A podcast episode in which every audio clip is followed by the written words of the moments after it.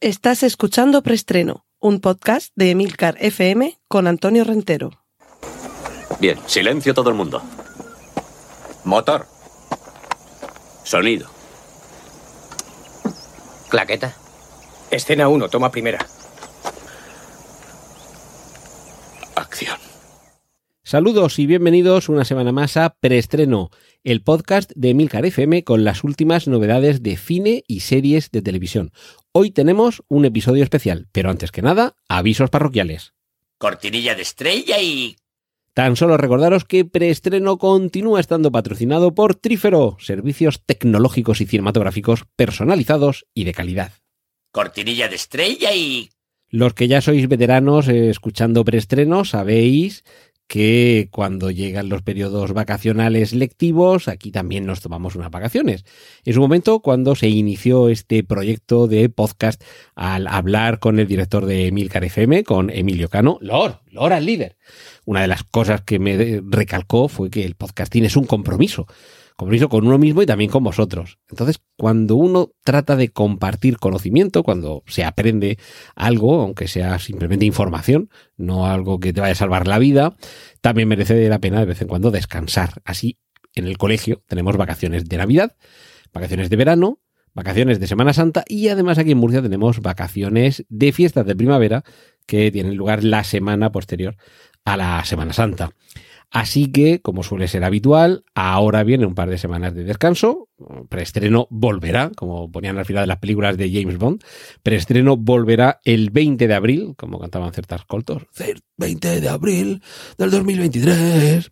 Pues volveremos, pero mientras tanto os voy a dejar con un especial que paso a explicaros. Cortinilla de estrella y...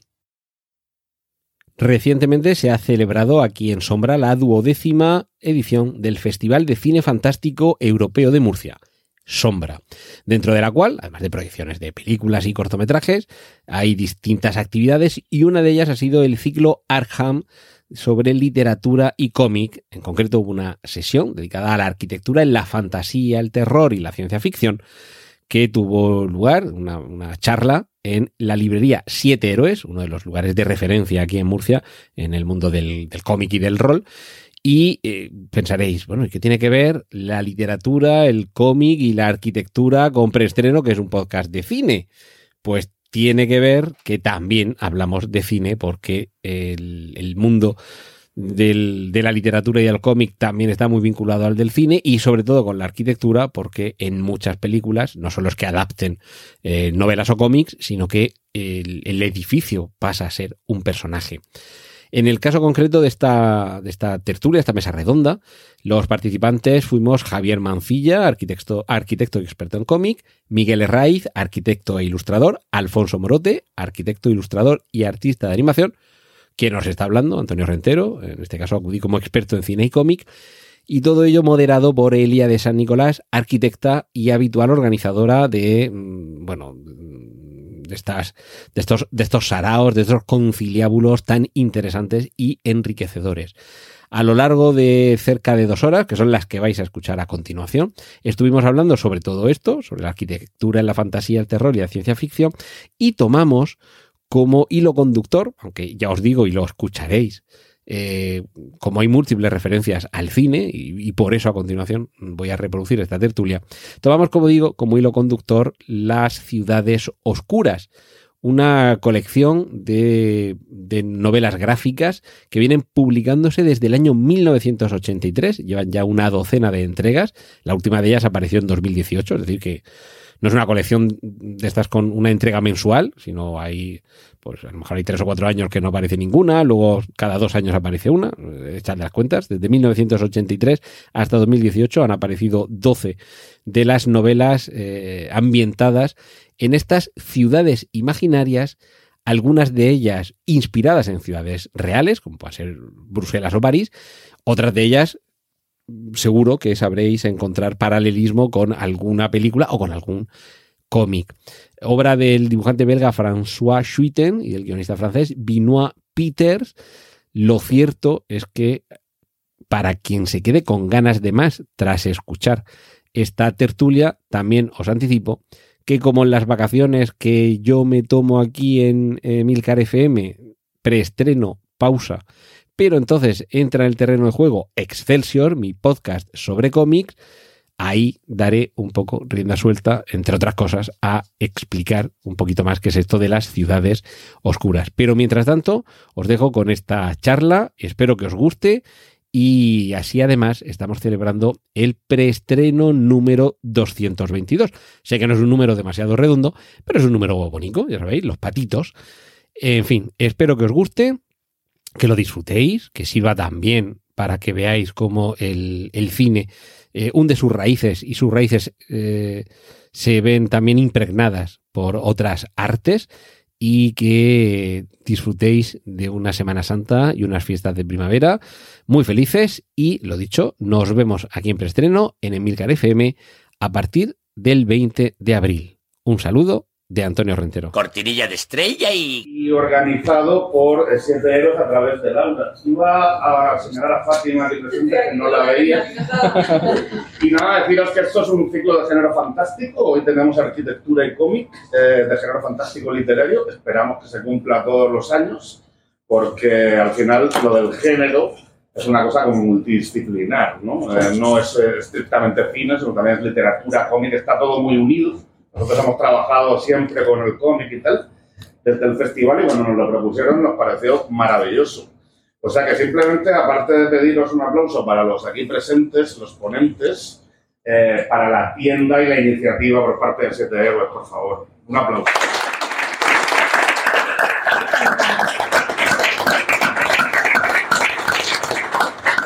Y adelante, por favor, Elia. Bueno, pues yo quiero dar las gracias por venir aquí, otra vez también a Laura y a Fátima de Siete Héroes y al festival por invitarnos. Es la segunda vez que hacemos una mesa redonda. El año pasado ya estuvimos aquí y aprendimos un montón. Y la verdad que yo voy a moderar la mesa, voy a aprender con vosotros porque ellos saben muchísimo y siempre es una maravilla. El año pasado lo fue y este año pues promete mucho más porque tenemos fantasía, terror y ciencia ficción y arquitectura. Así que, bueno, os lo voy a presentar un poquito, pero lo voy a poner en aprieto para que se presenten ellos también un poquito y digan más cosas. Entonces, al fondo, empiezo por el fondo y me voy acercando, o, o- Como o así, como, como queréis. Sí, Bueno. eh, mírale. Digamos, Sí, venga, el pues vamos así, acercando. Bueno, está Javier Mancilla, él es arquitecto, es experto en cómics. No. Él dirá que no sabe cómics, pero la realidad es que sabe muchísimo. Y además, el ejercicio profesional ya de arquitecto le ha dado, yo creo, una visión eh, muy enriquecida de toda la, la arquitectura y además es el culpable, y tengo que decirlo, que hoy vayamos a, a hablar de las ciudades oscuras, que era algo que por lo menos algunos de la mesa, otros sí lo conocíais, pero algunos no, y nos ha llevado a enamorarnos de estas ciudades que no conocíamos. Yo era muy fan de estas ciudades, de las invisibles, siempre he sido muy fan, y desde hace unas semanas soy muy fan de las oscuras. Así que se puede ser fan de lo invisible y lo oscuro, ahora me doy cuenta.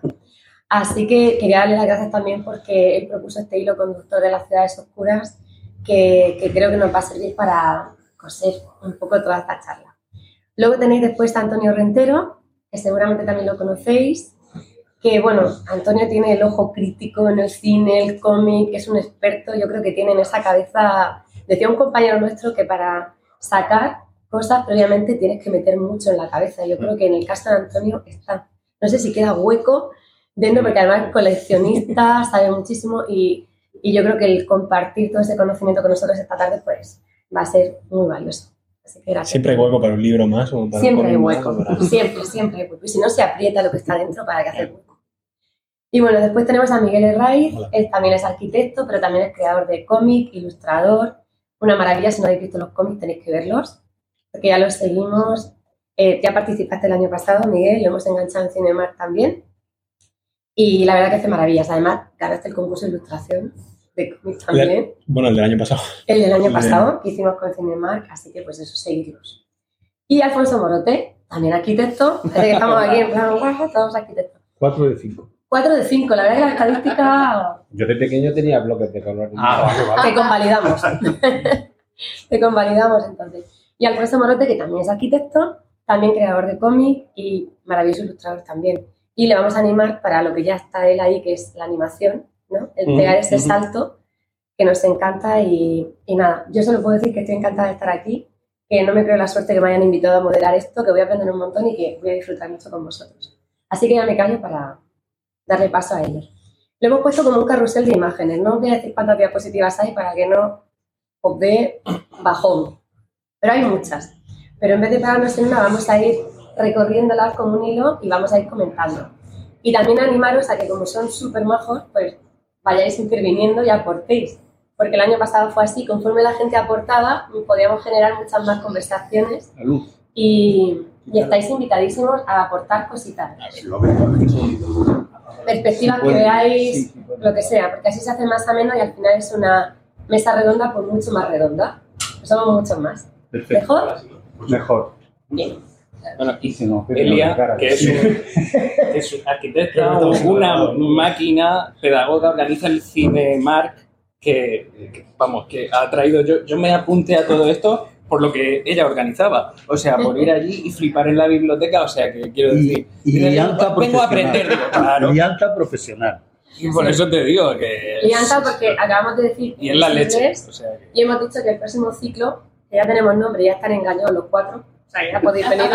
Antonio, me falta engañarte a ti. No, no, no. He pensado que lo vamos a Está- está llamar conmigo. Invisibles y Oscuras y hacemos un ciclo de invisibilidad y oscuridad que se llama Arquitectura, Literatura y Cómic, porque hay que unir estas dos ciudades. O sea, oscuras y invisibles hay que unirlas. Yo Muy creo que esto es necesario, o sea que las uniremos.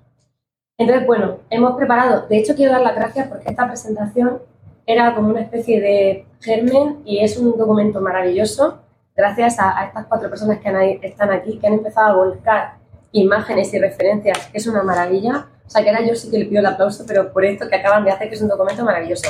A ellos cuatro.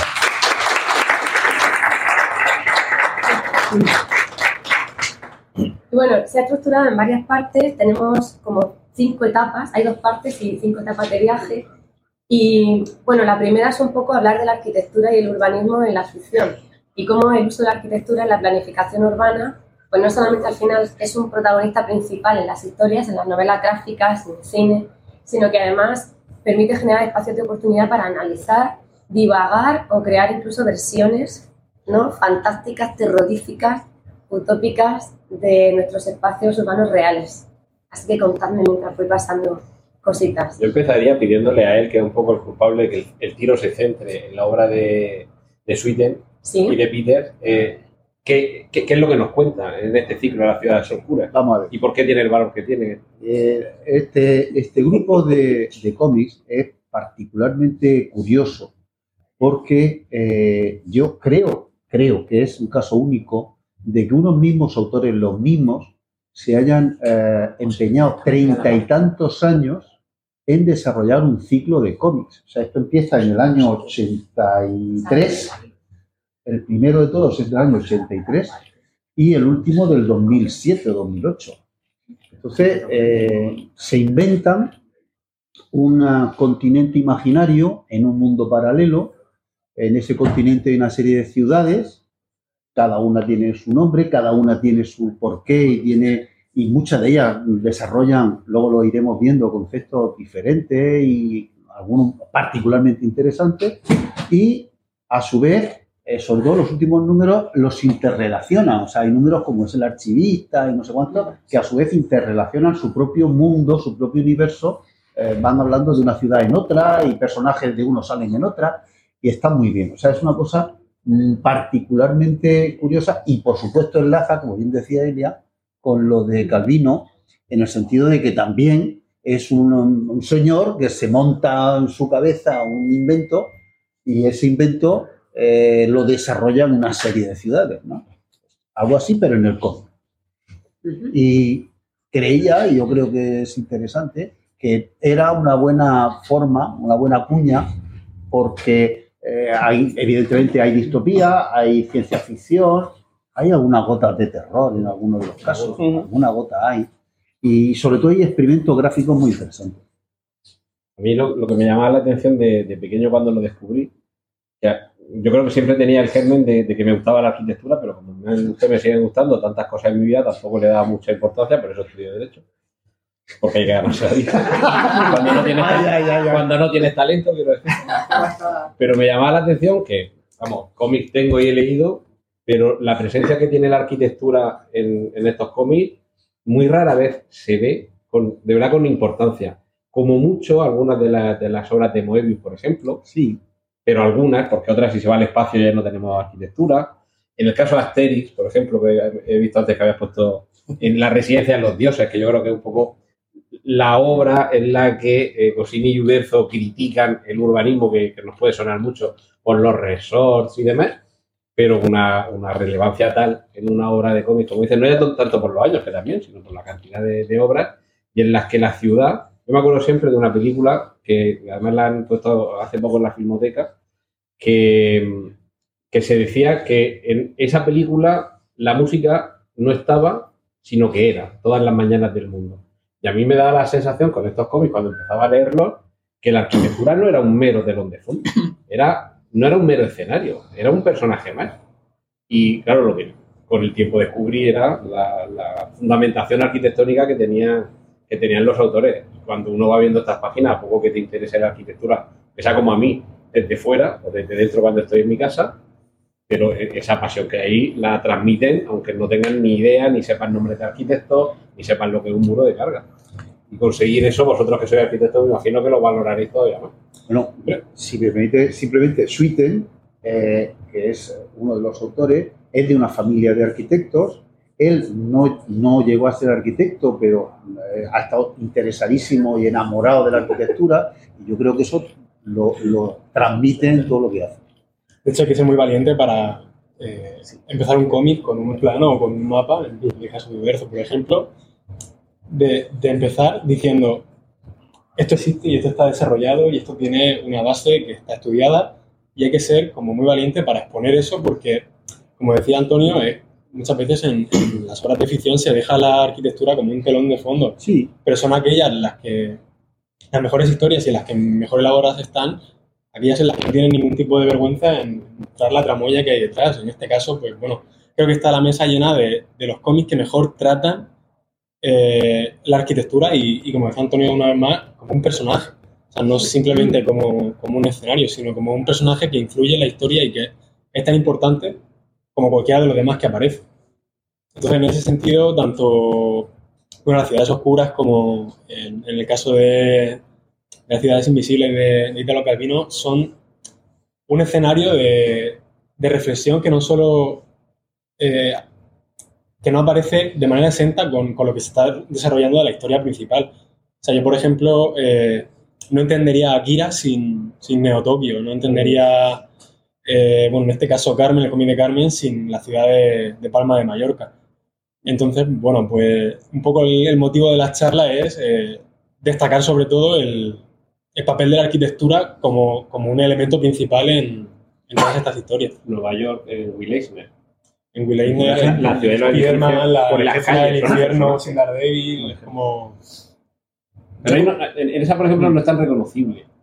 Cuando luego vas, reconoces un poco el, el tipo de arquitectura, pero no hay un edificio que digas, es este. Bueno, también se, se adapta un poco, porque la cocina del infierno al final es una especie de barrio de Manhattan, un barrio que es del tamaño de Murcia a lo mejor, pero... Y a lo mejor no, no es tanto una cuestión característica de edificios representativos, sino, sino esa esencia que hay detrás de... Ambiente, sí, el ambiente. Sí. A mí lo que me sorprendía, yo, yo no conocía la serie, entonces cuando me llamó Elia, oye, yo estaba en Tarragona, te, te, te vienes aquí que vamos a hablar de... Y me ha propuesto Javier que hablemos de las ciudades oscuras. Digo, vale, pues empezaremos a sacarla de la biblioteca, a estudiarnos de qué va esta historia. Y ahí surgió la historia de, de planteárselo por un viaje. Pero bueno, antes de eso, eh, cuando empeza, empiezas a investigar, pues os pasará a lo mejor, ¿conocéis vosotros? ¿Alguien conocía las ciudades oscuras antes de venir? ¿Alguien que levante la mano? Pues mira, pues entonces estamos igual. Y entonces, cuando eh, empezaba a recopilar. Esto, rápidamente. Claro, lo, lo, vamos a ver y además os va a flipar. Os va a flipar. Allá antes de salir. o, o, lo tienen todos preparados. O lo podéis ir llevando, esto está en venta.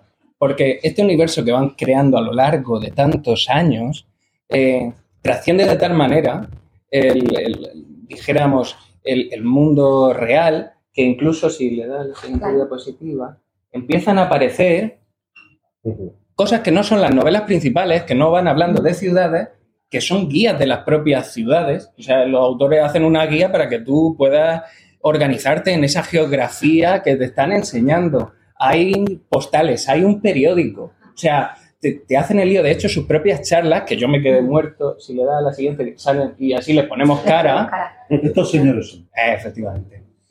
Pues estos hacen las charlas y en las charlas ellos son casi como eh, a- a- arqueólogos, es decir, son investigadores de esas ciudades. Que claro que dice, así también soy yo un arqueólogo genial, si yo me lo estoy inventando, ¿no? Pero en realidad tiene mucho mérito lo que hacen. Sí, además el background de los dos a mí me, me flipo.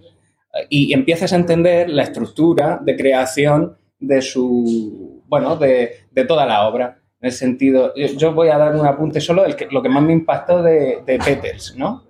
Que era, al final, es el guionista y, y él eh, es tintinólogo, que yo cuando lo leí dije, ostras, qué ¿Se maravilla, puede ser ¿no? tintinólogo? Se puede. Allí se puede ser.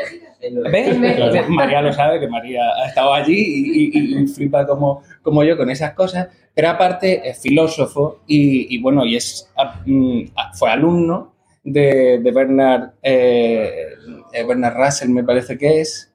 Ber- Ber- sí, exacto. Y, y claro, y estos vienen de que esto del hipertexto, que ahora nos parece tan normal, de, de romper la linealidad del relato, pues claro, él es, es aprendiz, lo estaba estudiando. Entonces los cómics al final también hacen uso de eso, con lo cual tienen mucho más sentido también a la hora de generar una, un- una cantidad de puntos rojos en el mapa, como veremos luego, de una estructura de una geografía que, que- que no conocemos, ¿no? En cualquier caso, es verdad que las ciudades son un escenario fenomenológico donde suceden muchísimas cosas. A pie de calle, en la parte aérea, en la parte del cielo. Y bueno, vamos a verlas, voy a hacer como un pequeño ¿Qué resumen. pasando? También, exacto, que todas estas ciudades supuestamente son oscuras, pero en adjetivo, porque realmente no son No, no, no, lúgubres absoluto. ni fantasmagóricas, sino que hay un positivo y un negativo, vivimos en las ciudades reales entendiendo que es el positivo y que ellas pudieran ser una prolongación en negativo sobre una realidad paralela que no vemos porque nos es invisible, pero que en cambio sí que hay conexiones y es posible cruzar, ¿no? Porque están como en un polo simétrico al otro lado del Sol y por eso no las vemos. Pero digamos que todo tendría como una parte real. De hecho, quería preguntaros que- qué os parece mejor si estas ciudades en las que se versiona una ciudad real para aprender, como decía Miguel, ¿no? O para generar espacios de reflexión, o crear una ciudad de cero.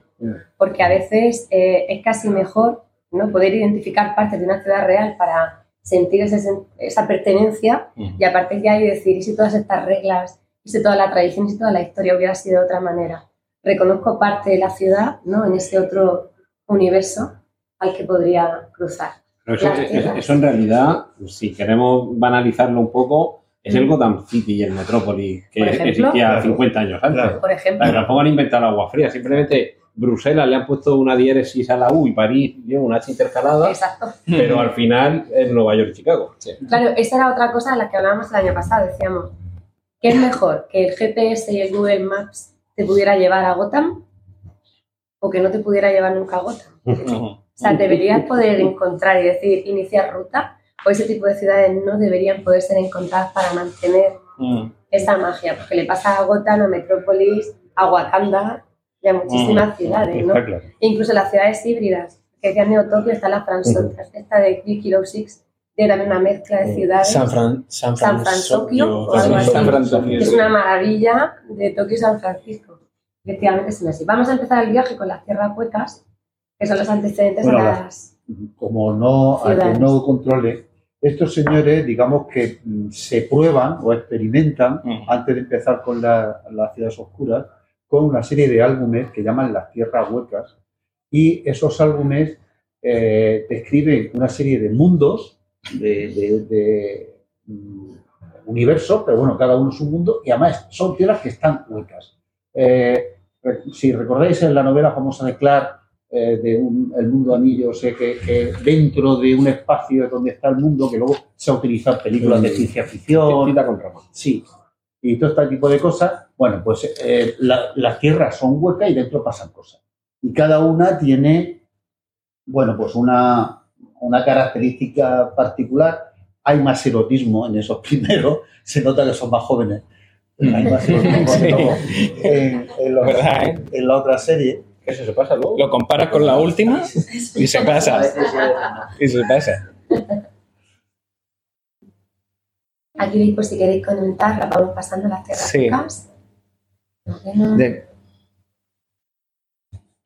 Yo es que estas no, no las conocía, vamos, era Javier que, que nos las pasaba como precedente, pero ya ahí ves el interés, pero aquí yo creo que el- la historia es que no hay una geografía ¿no? Todavía creada. Que no pertenece exactamente a la, a la tierra hueca, que es el raíl, que me parece muy interesante.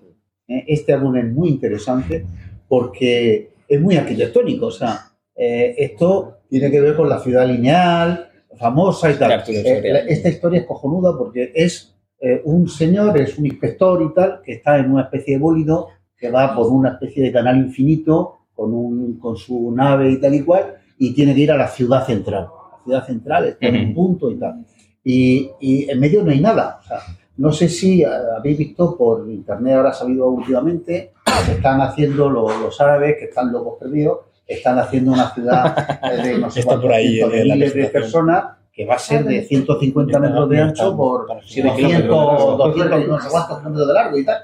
Bueno, pues es un poco una, es una, una pasada, porque es una idea eh, muy loca de, de un universo en el que solamente Ahí. está el carril y nada. Es un poco también como Sí. en Snowpiercer, esa que va el tren. Exacto. Y en el mundo ya no hay nada, Exacto. solo el tren que va circulando por la vía. Esa, esa es la que estabas diciendo, ¿no? Esa, esa, tío. Es como un rascacielos, pero tumbado, porque allí en el desierto hay espacio de sobra. La leche. En Nueva York solo puedes tirar, o en Benidorm solo puedes tirar para Pero es una locura. es una Claro, de, de altura es, o sea, de anchura es como un rascacielos que Claro. tiene 200 metros de. Sí, se dice pronto. pero está en mitad del desierto y a, a los lados nada. O sea, Sí, y además es como una longitud de, de Murcia a Alicante, probablemente. imagino que Y no. todo en línea recta. habrá o sea, un canal para adelante y para atrás, para adelante y para atrás, y esa es la ciudad. Lo que, hace- lo que hacen algunos por no poner rotondas. Esto, esto es lo que quería hacer Jesucristo Marbella. 100.000 kilómetros, no. Tiene la gracia que también lo hablábamos, bueno, en, en el previo que hicimos, de esto de que algunas veces al pensar pues, el urbanismo no disciplinar y tal, la- la- los urbatextos que luego saldrán en la palabra, el por la ahí. palabra urbatecto, que luego va a qué salir. buena. Eh, la historia es que cuando uno presenta ¿no? un plan, un ur- una urbanista, un urbanista que, que van a presentar, pues no se van a tirar piedra en el propio tejado, van a decir, esto va a ser un plan genial, esto es la utopía, que siempre se plantea, nosotros cuando estudiábamos, bueno, siempre era como ojo, el plan de Le Corbusier, eh, eh, el- Hilbersheimer, o, y siempre buscaban un- una sociedad mejor, vincularla a una Qué sociedad buena mejor. idea, arrasar París para meter las torres en forma de... Claro, lo que hace la, la ciencia ficción es que incluye el que salga mal, ¿sabes? El que sea distópico y que sea un desastre. Entonces aquí eso también, mm, desde mi punto de vista, le da un, un interés mayor, ¿no? Es como Claro, al final incluso el más... papel lo soporta todo. ¿no? Los experimentos pueden, pueden realizarse porque en la vida real, pues, bueno, habrían consecuencias. Aquí, pues. Pero, pero la diferencia entre el loco y el genio, que tenga éxito, porque cuando se hace el París de Haussmann podía haber sido un desastre, pero sale bien. O sea, cualquiera de estas eh, utopías urbanas o de urbatectos, si sale mal es un desastre, pero si te sale bien... A veces, Es que como no bueno, pero sale mal, bien. sale bien. Por ejemplo, en el Sánchez. El ensanche, en realidad fue un desastre, porque se parece, se parece a- al plan de Cerdá con una, castaña. O sea, el Cerdá planteaba un- una densidad 10 veces menor. O sea, era solamente los bordes, el, el resto no era nada, eran jardines, era maravilloso.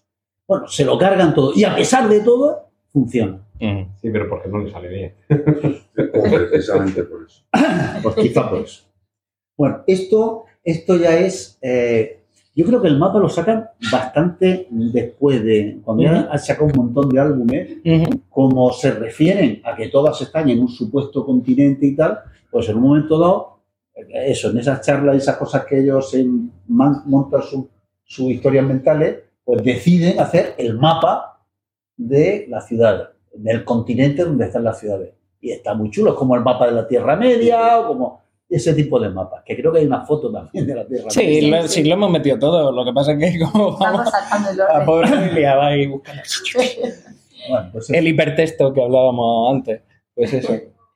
Y, y claro, esto de, de, para no ser muy pesados, pues dijimos que podía ser una buena idea que nos lo planteáramos como un viaje. Ya que vamos de ciudad en ciudad, oye, vamos a hacernos una ruta, ya que no vamos a poder pasar por todas porque son bastantes, pues nos cogemos los álbumes que más nos gustaban y que nos dé pie a jugar con ellos. Y, y la primera, pues, es esta etapa, ¿no? De Sistos a, a Samaris, que nos vamos al sur, como con- Rafaela. Con las Y- murallas. Sí, las De murallas de Samaris. Y aquí nos presentan a, a este personaje, ¿no? Y además esta viñeta es muy...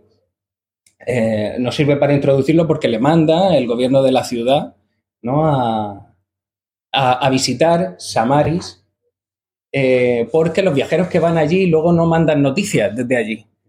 Algo pasa que entonces este hombre en esa figura, ahí se estaba despidiendo, ¿no? De, de la, la ciudad. Está en Sistos, que es otra ciudad. Sistos, y es. de Sistos le dicen, bueno, tú te tienes que ir a es. A ver qué pasa, por qué la gente allí o desaparece o algo. No, va y no vuelve. ¿Qué pasa allí? Exacto. Bueno, o sea, hemos visto una imagen ¿no? de, de las puertas y ahora, claro, el, el estilo arquitectónico que ahora hablamos un poquito eh, cambia totalmente y a él ya le empiezan a aparecer cosas raras, no, no se ubica muy bien, no, no, no llega... Esta, esta, esta imagen es cojonuda. Claro. O sea, se descubre que en buena medida Samari es una tramoya. O sea, es, es una ciudad del teatro. Eh, Claro, él se pierde por la a calle constantemente. Esta sería como la parte de la ciudad visible. Esa es la chula, la parte de la ciudad. es la chula, pero eh, das un puñetazo y el Ya cuando se, se mosqueas, hace eso. Es que yo aquí no me oriento porque me parecía esa fachada que estaba allí, esto allí. La gente además parece un figurante. Esto una cada día que sale del hotel para recorrer la ciudad, nunca encuentra los mismos edificios, nunca encuentra el Eso mismo es. Nunca vuelve La ciudad de la misma forma. Mm. Que al final es como las ciudades esas que le iban montando, eh, no sé si era la zarina de Rusia, para Ah, sí. ver el- lo grande que era el imperio. Sí, sí, es verdad. Mañana vamos a ir, aquí en Murcia, mañana vamos a Caravaca. En Caravaca no había nada. Mm. Y hoy estaba en Mula. Pues por la noche desmontaban Mula, la volvían a montar en Caravaca, cambiando algunos edificios, y cuando llegaba al día siguiente, ¡ay, pues qué bonita es Caravaca! además tienen, ¿Mañana dónde? De Mañana hecho, por la talla. de hecho se parece, ¿eh? Dani? Se parece a Mula. tienen un nombre esas ciudades, de hecho, que era el teniente o el coronel que iba organizando en el terreno. Sí, el, el nombre de- del arquitecto. una, una ciudad de esta tiene un nombre. Sí, no me acuerdo el nombre. Bueno, esto sería como la parte... Ahí ves el mecanismo, ¿no? Hay como unos raíles y las fachadas Ujú. van, van moviéndose ¿no? por allí. Sí, sí. Claro, claro. Entonces, claro, eh, cuando se da cuenta del sistema, dice... Y "Ay, aquí, ha- rayos". No sé quién, quién ha hecho la Sí, sé. analogía maravillosa. se lo puedo. Pues, eh, la, la ciudad, la Plaza de Italia de Moore, Mm. que es un decorado, o sea, es, es un decorado absoluto, ¿no?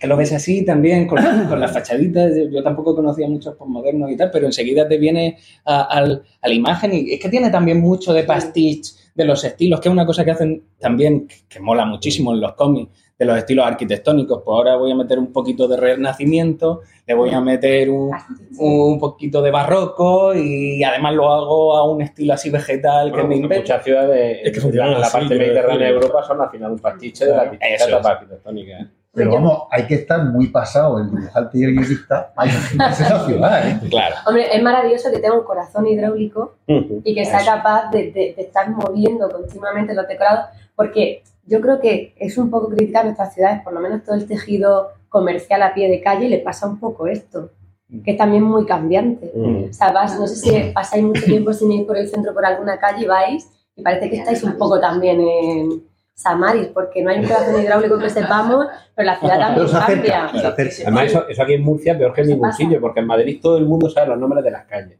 Tienes que ir por Glorieta de no sé quién, pasas por Juan Bravo, aquí en Murcia. Detrás de la iglesia de no sé cuántos, cruzas el bar no sé qué y en la zapatería no sé cuántos, pasando años. Ya no está la zapatería tan jodido. tan jodido. La iglesia está cerrada. En la iglesia hay un bar. Pues ahora ya, ahora ya sabemos que es un poco, Un poco por ahí. Samaris, hay que Que, por buscar cierto, dónde está el... Aquí en Samaris todo el mecanismo ese, no sé si conocéis la película Dark City, Sí. que la estrenaron el año antes de Matrix. Y cuando ven Matrix dicen, no hay nada original, estaba todo en esta película, se rodaron al mismo tiempo, ¿vale? No, no hay copia. Pero ese movimiento que tienen los edificios para transformarse, eh, habría que ver quién pensó antes, eh, si los de Samaris o Alex Proyas, el director de la película. Pero es cierto que está el movimiento ese de escenario, ¿no? Del tra- de la tramoya, de los escenarios, Sí, de los distintos actos. Porque a lo mejor de eso de ese viaje, pues la ciudad también podría ser acto primero, acto segundo, y va cambiando. ¿no? Y esa- Está estupendo. Estas, bueno, está organizado por la arquitectura de Samaris con la de Sistos, que es la ciudad de partida, ¿no?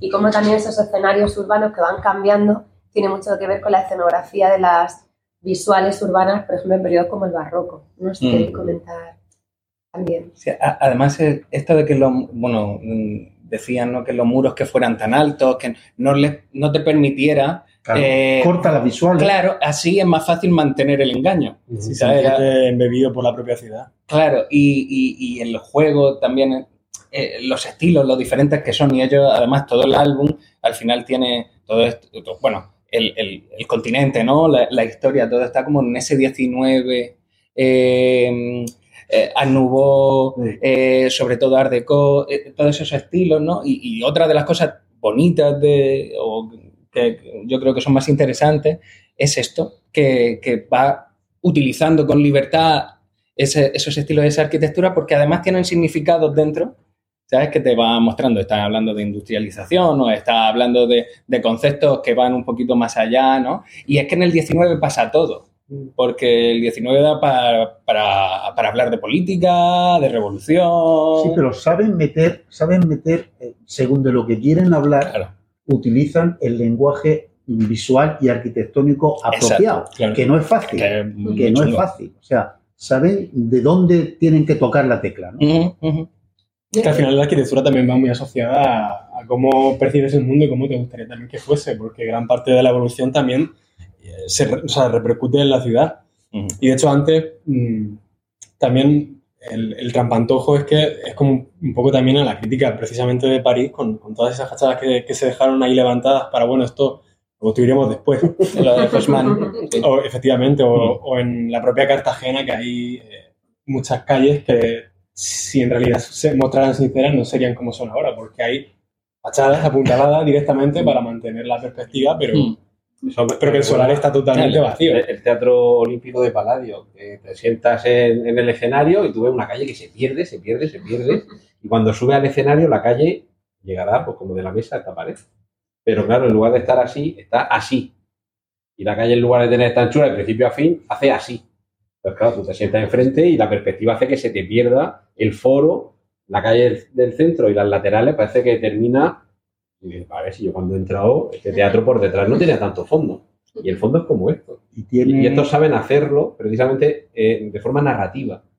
Tiene una derivada, tiene una derivada jodida y es eh, el- la rehabilitación durante mucho tiempo y todavía hoy en día en muchos planes de, de ordenanza eh, han mm, favorecido el fachadismo. Es decir, eh, hay gente que dice, hombre, llega un momento en que si tú coges el centro de Madrid, el centro de Murcia, tal, tiras la fachada y construyes fachada del siglo XXI, sencillamente no pasa nada, porque todos los edificios son edificios del siglo XXI con fachada del XIX, del XVIII. O sea, se mantiene la fachada como simplemente como, como paño, como paño, eh, cuando arquitectónicamente es un edificio interesante, no es interesante solo su fachada, Mm, es interesante su escalera, su, su espacio, su distribución su- Mm, bueno, pues eh, de alguna manera muchos urbatectos, volveremos varias veces a esto, pues han decidido que la fachada, o sea, el, el- eso, Lo lo que se mueve, ¿eh? La- lo que hay delante es el telón, es lo importante. Sí, de hecho, mm, bueno, vendrí- vendría un poco más adelante, pero un ejemplo clarísimo que tenemos aquí en Murcia es la Noria, no sé si lo puse. Sí, sí. Sí, me hacía Conocéis mucha gracia. comercial, el de la Noria, pero básicamente es un diseño que te incita a sentirte como en casa y a, y a decirte, estás muy cómodo y tienes que comprar. Entonces, en ese sentido, el urbanismo y la arquitectura pueden influir muchísimo en el comportamiento de las personas. Pero pues, vamos, esa historia del pueblecito kitsch, o sea, está Sí. en la Cenia, yo en Valencia ya no me acuerdo, pero había otro. O sea, intentan, hurtan la urbanidad que hay en la vida de la calle, donde te encuentras el que toca la guitarra con tal, un mendigo, no sé qué, puedes tener un lío con el vecino, y te lo lleva a un sitio que te hace parecer que... Es que vuelve a simular el Vivilandia. pequeño, vuelve a simular el pequeño comercio dentro de la ciudad. O- Sí. Claro. Yo creo que al final las fachadas es que es la parte más urbana. La fachada pertenece a la ciudad y todo lo que pasa adentro ya es más privado. Mm. Entonces es como ceder la cara a la ciudad y efectivamente detrás, pero habría que plantearse hasta qué punto esa cara corresponde Mm. a, a la ciudad, ¿no? No, pero es una idealización al final, porque claro. realmente si dijera, ¿qué ciudad es esta? Y te pones a buscar y no hay ninguna ciudad como el modelo que te propone es el o ese centro comercial.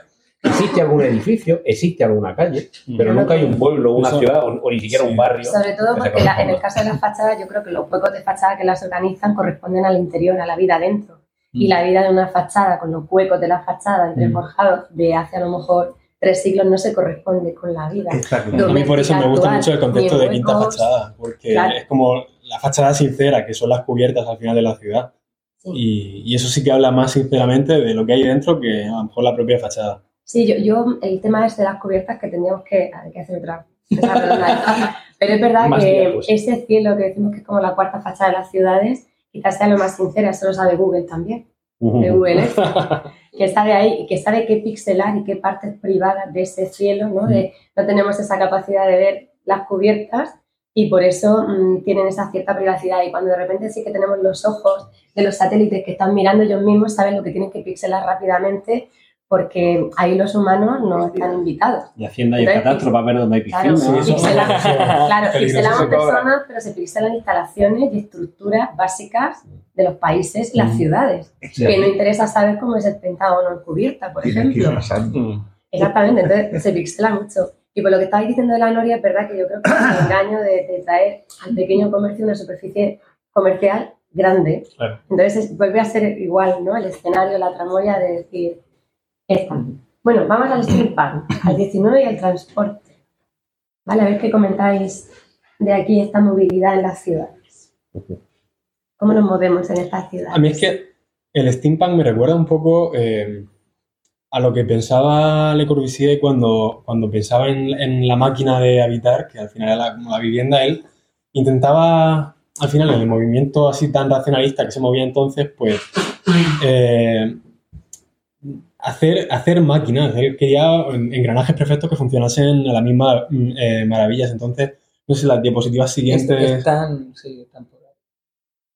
Bueno, mientras porque no El steampunk, por ejemplo- el steampunk es situar en la época Sí. victoriana un avance tecnológico que a partir de la máquina de vapor permitiera avances que luego, mm, décadas después, cuando llegarían coches, Sí. aviones, submarinos, que en la época victoriana, evidentemente, la tecnología de la máquina de vapor no permitía, y viene de eh, un neologismo de steam, que significa vapor, y punk, que aunque lo asociamos con la música, es una forma informal de decir mierda, pero en el sentido de, a mí déjame con mis mierdas.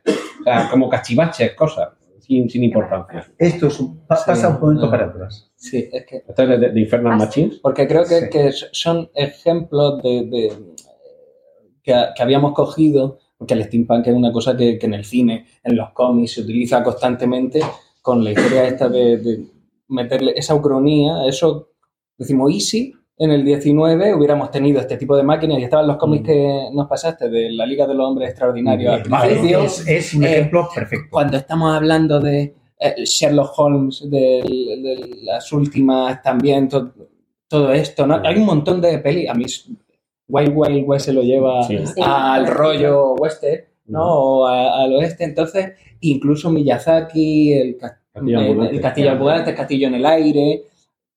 eh, están, están trabajando eso y da pie, ¿no? Y, y esto lo van a utilizar también en, en la geografía, en, todo, en todos los cómics. O sea, vamos a estar viendo, de hecho, uno de los personajes, el profesor Wappendorf, inventa, es uno de los inventores de estas máquinas para transportarse entre las ciudades y, y por eso Incluso todo para que- transportar La, ciudades. la propia ciudad. ¿Habéis y ahí esta película? La de las ciudades sobre ruedas. Es Mortal, Mortal Eh, Engines. perdón, eh, Mortal Engines. Mortal Engines. Son ciudades, de hecho está Londres, París, y se van identificando. Veíamos el otro día cuando quedamos que no solamente se van desplazando como si no hubiera realmente núcleos fijos, las ciudades se van moviendo, pero que además se fagocitan entre ellas, o sea, son macrófagas, se comen otras ciudades.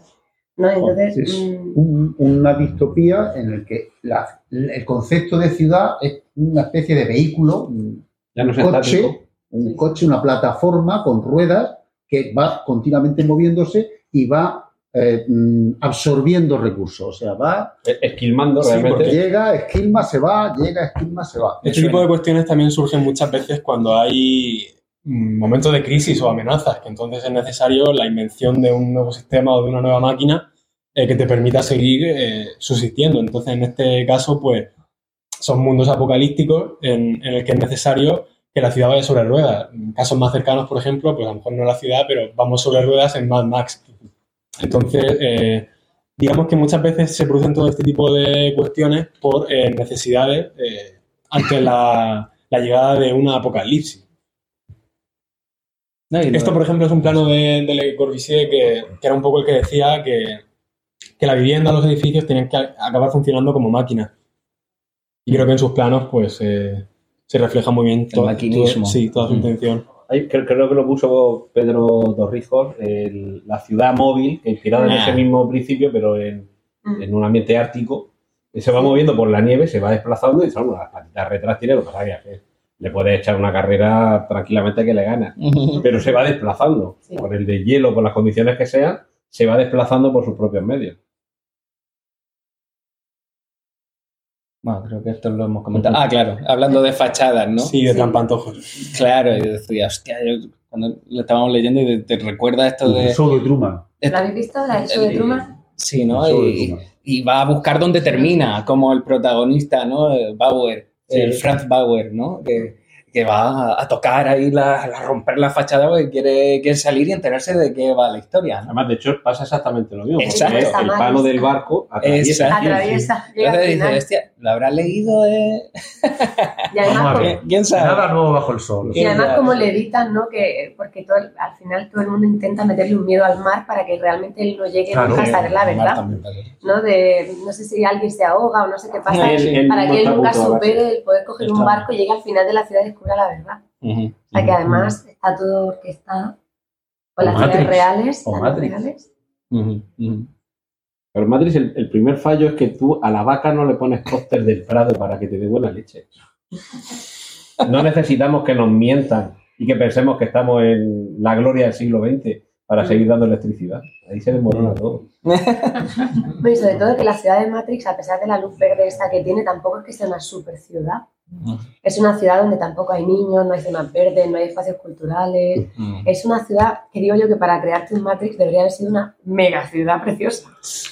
Y tampoco es que sea una ciudad que si la analizáis bien, aparte de esa luz verde de neón, que nos, nos cambia un poco los colores cálidos del mundo real y esa luz verde del propio Matrix, pero tampoco hay niños, no hay mascotas, Y tienes que trabajar.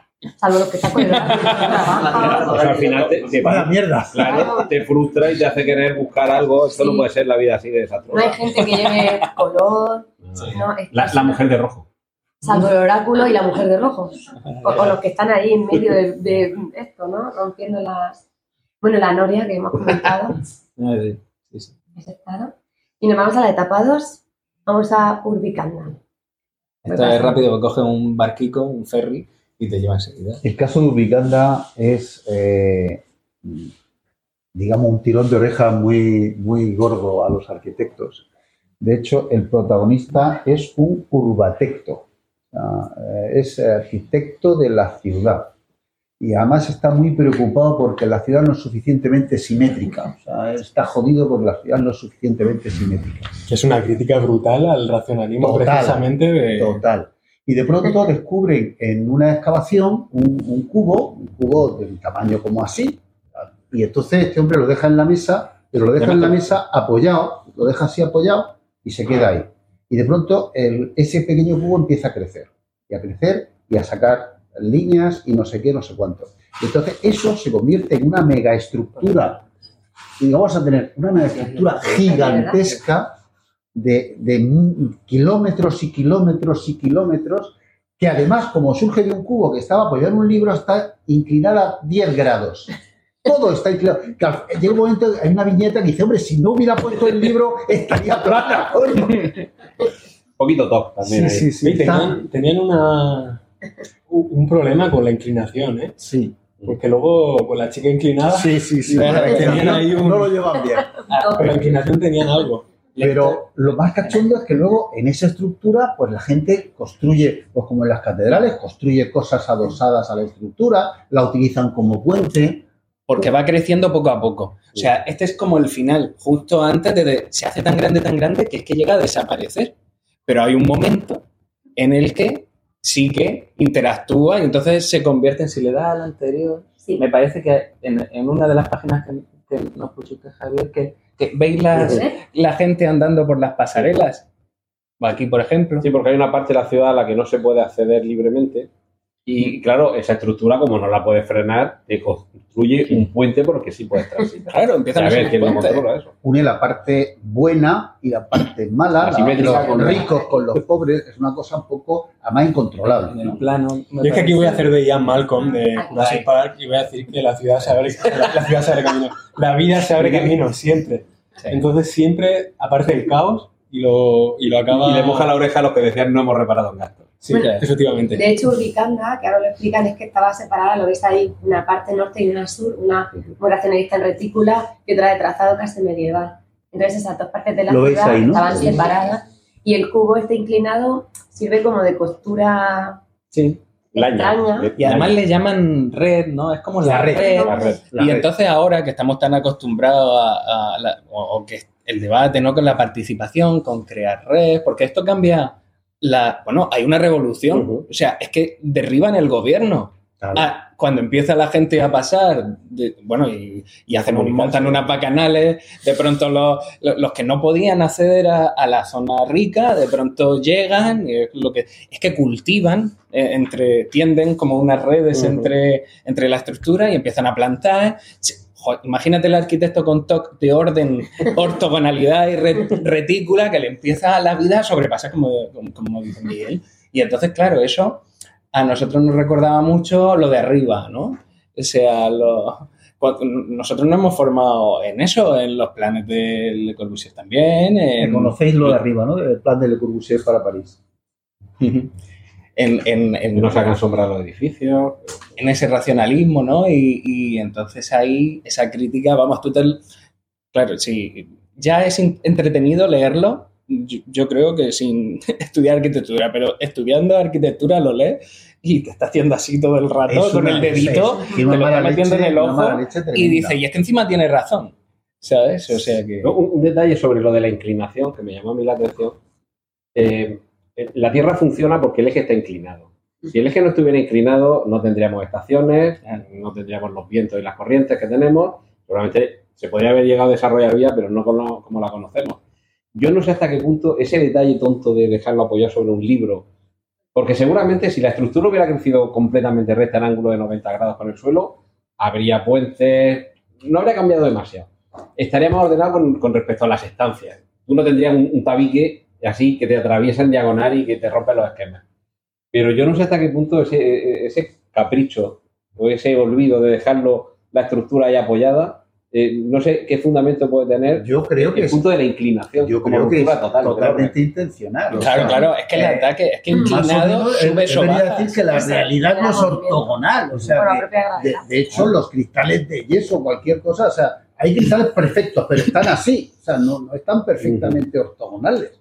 Incluso el ser humano está hecho para, para estar equilibrado y no ser ortogonal. Es decir, nuestro, nuestro cuerpo siempre funciona en zigzag. O sea, cuando una, una línea va en diagonal hacia acá, vuelve hacia acá, entonces nos vamos compensando hasta estar perfectamente equilibrados. Pero la ortogonalidad en la realidad no existe. Vamos, no- está diciendo que la obsesión de los urbatectos, de que todo esté aseadito y no sé qué, y que la, la avenida sea perfecta, o si la avenida hace un quiebrecillo no pasa nada. Y Si es que Franguerillo lleva razón. Venga. Bueno, ¿sabéis lo de las carreteras estas que hay en Estados Unidos? En no sé qué zona. Para que no se duerma la gente. No, no, no, no, no, que, que en mitad de una recta de pronto hace una pequeña curva y continúa recta, pero se ha desplazado un poco. Y es porque tiene que compensar la curvatura terrestre con la linealidad del mapa, que claro, un mapa es en 2D. Y cuando se trazaron las divisiones y las fronteras y demás sobre un mapa en 2D, hombre, claro que no se conociera la esfericidad de la Tierra, pero no se tenían en cuenta esos, esos cálculos. Cuando tú decías, vamos a ir de aquí a aquí, en línea recta, bueno, pues de pronto te salía, ¿eh? porque sobre el plano va en línea recta, pero la, la Tierra es curva. Y de vez en cuando hay alguna carretera que hace así un poquito y sigue. Y ya ha compensado ese, ese error. Hombre, comentabais también que si hubiera crecido en, lo estaba diciendo Alfonso, recto, eso es reposo total, pero claro, algo que está inclinado ya por pura grave- gravedad baja o te inclina a subir, o sea, ya es un momento en el que todo se mueve, ¿no? Los propios cuerpos. Pues estas son referencias, referencias entre arquitectura y literatura. Si queréis ir comentando, desde la ciudad nueva, Antonio Saneria, los futuristas italianos, porque aquí, aunque hablaban del Art Deco, de que evoluciona estas primeras ciudades que hemos visto, de Art Nouveau y, y- y barroco, renacentista, eh, este eclecticismo y tal, y aquí recuerda más que cuando las ponía al Cierto lado futurismo, sí. a un cierto futurismo y, y- y dices, ostras, es que es verdad, ¿no? Podrían ser viñetas también del cómic, ¿por qué no? ¿Sabes? Podrían eh, ser las perspectivas de... Coruscant, Blade Runner. Esto, eso. esto es cojonudo. Esa es la red. Esa es la red. Sí. Luego, bueno, esto es un extracto de, de las ciudades eh, invisibles que hemos comentado de, de este libro, en el que, bueno, al final Marco Polo iba describiendo como una especie de viaje de ciudades ficticias que tenían pues, características tan peculiares como que una de ellas era eh, bidimensional, existía solo en dos dimensiones. Otra que estaba suspendida en, en una tela de araña. Y además lo, lo bonito de estas ciudades es que te las describe de manera suficientemente abstracta como para, para que tú acabes reflexionando sobre ella y extrayendo pues, distintas conclusiones. Entonces, cualquier representación de las ciudades que encontréis no se va a parecer a, a las demás. Y es una, una de las cosas más, más chulas que hay. Bueno, esto es simplemente una viñeta de, de un cómic de, de Marvel, está en la agencia de variación temporal, que es como una, en una especie de, de éter, eh, pues eh, una sucesión de, de trabajadores, de, de oficinistas, pues trabajando en una red totalmente racional y ordenada, pues hasta el infinito. O sea, yo, yo creía, que- fíjate, lo, lo bueno y lo que esto que hablaba también del hipertexto, de ir relacionando las referencias, yo estaba pensando otra cosa totalmente de esta a raíz de la anterior que has comentado, porque mm, Ersilia, que es una de las ciudades invisibles. sí, invisibles, que es la que empieza a conectarse, ¿no? Además, ella es experta en ciudades No, invisibles, claro, así que eh, lo podrá corroborar y, y va conectando. Ah, Las relaciones se, generan como unos pequeños hilos que, van conectando mm, al vecino con a dónde va a comprar, ¿no? Eh, eh, las relaciones sociales se van marcando con esos hilos invisibles hasta que llega un momento que hay tantos hilos que estorban y desaparece la arquitectura. Entonces, claro, yo cuando veía esto digo, ah, pues ya está, pues es como el, final de, de la ciudad invisible, que es al final simplemente lo que quedan las relaciones so- sociales y, y- y un poco la red, la red virtual en la que estamos viviendo, ¿no? Totalmente. Me parece en, muy en guay. el fondo tiene un poco de un cierto paralelismo. Si habéis visto la serie Loki, eh, Sí, sí, es, sí. de- es de donde procede, aunque esta es la parte del cómic, que no se representa exactamente así en, en la serie y así estaría muy chulo. Así estaría Pero muy si chulo. te das cuenta, eh, todas esas variaciones de líneas temporales colaterales, si dejas que se vayan de madre, al final lo que tienes es un caos que conduce a que no puedas avanzar. Y por eso esa agencia lo que pretende es que haya una única línea espacial, eh, temporal, y que los hilos no se deshilachen porque entonces se rompe el acuerdo. Ujú. A ver si encuentro la.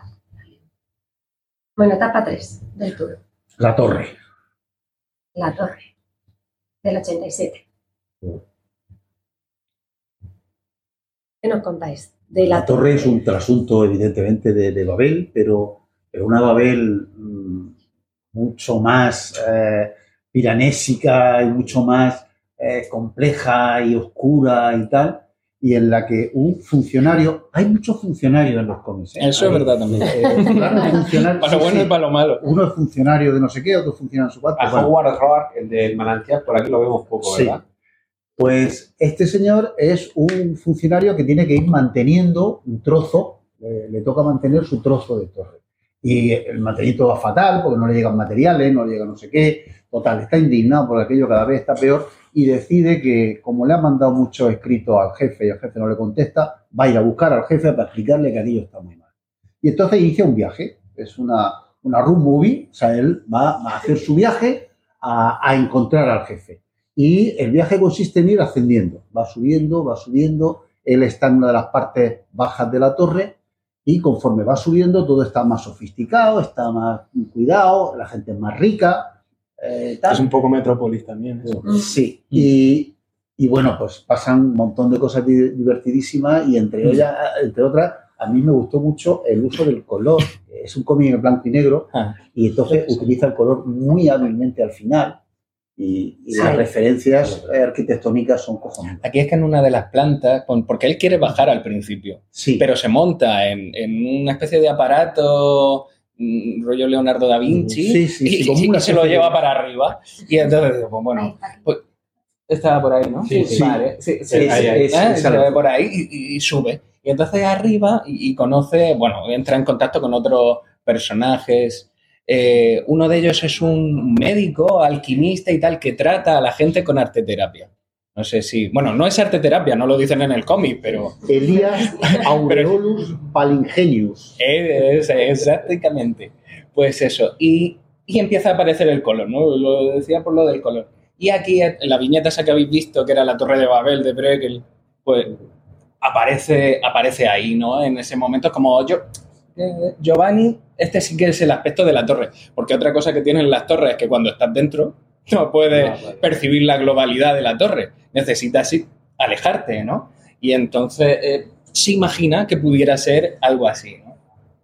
Es, es muy guay lo del uso del color también. en- Un poco el mago de. Oz, que cuando sale de tu mundo ordinario y llega al mundo extraordinario, Exacto, también. cuando encuentra el color.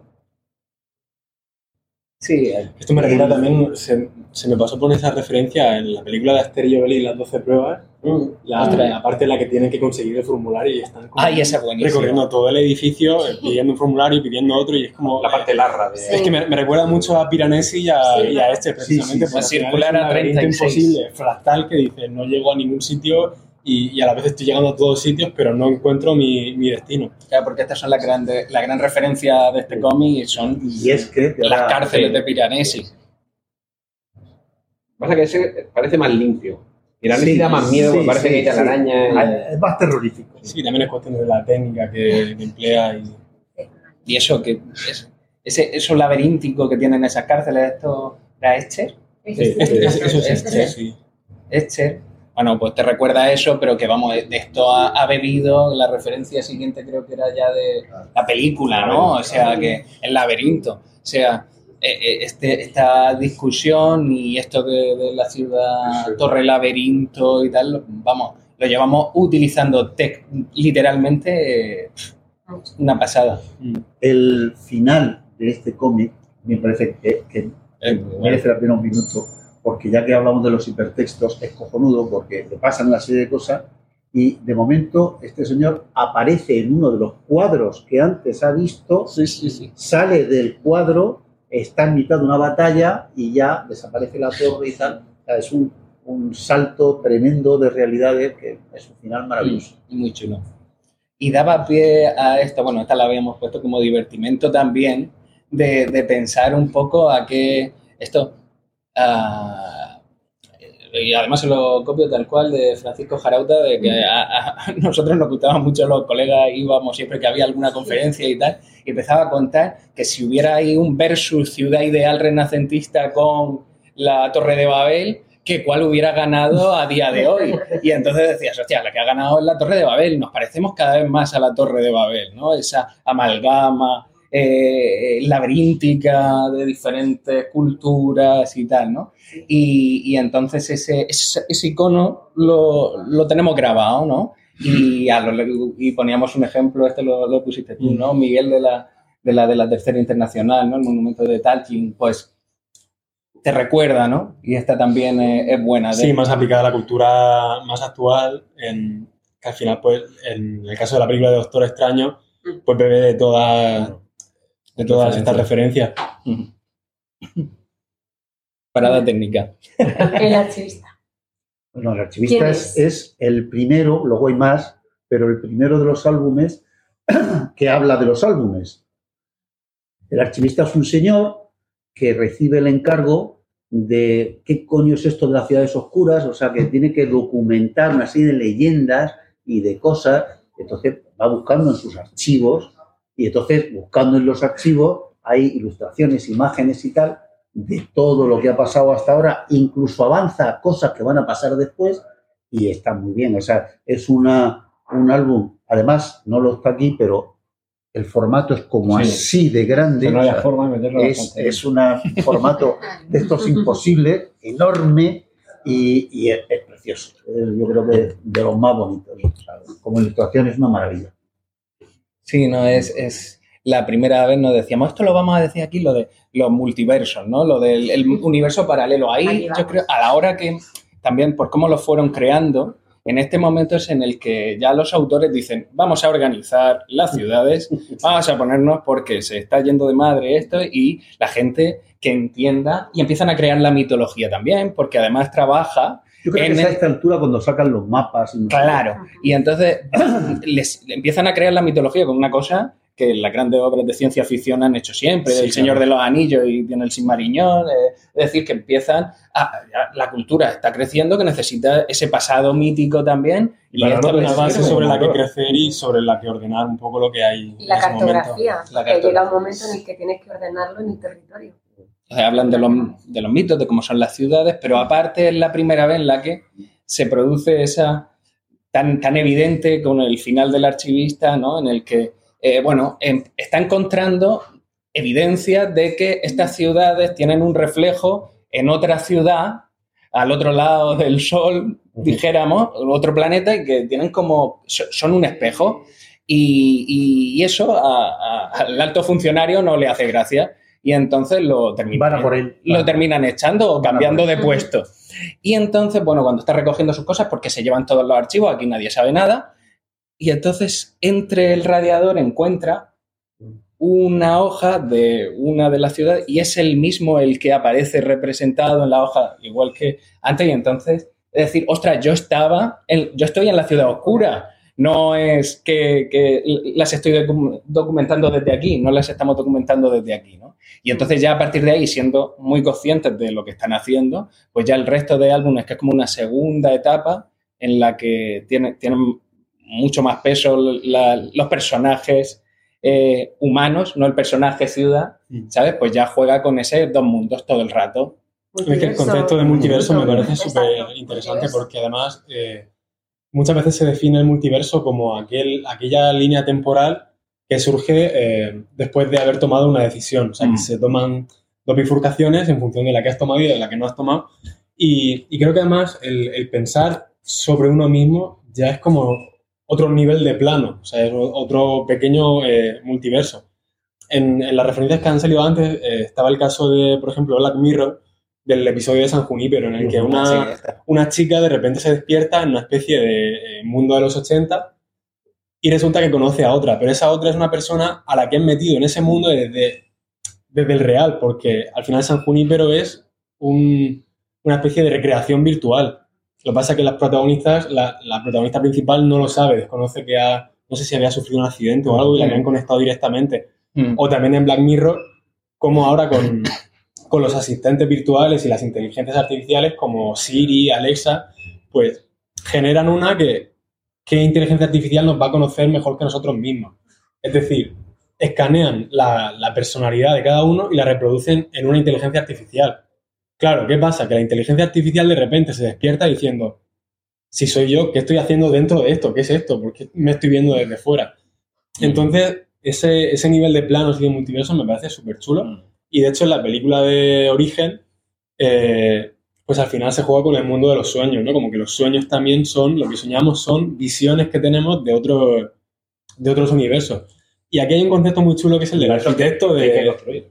Sí, hay arquitectos de- que se encargan de construir los sueños que vamos a tener. O sea, diseñar el, el entorno que vamos a tener. Además, sueños coherentes y luego el truco ese visual de verdad delante de la, de la cámara, que no está hecho por ordenador, de la escalera por la que sube, un poco tipo Escher, pero que si sigues subiendo por la perspectiva, parecería que podrías continuar, pero realmente no. Ha empezado aquí y terminas aquí, aunque la perspectiva te haga pensar que continuaría.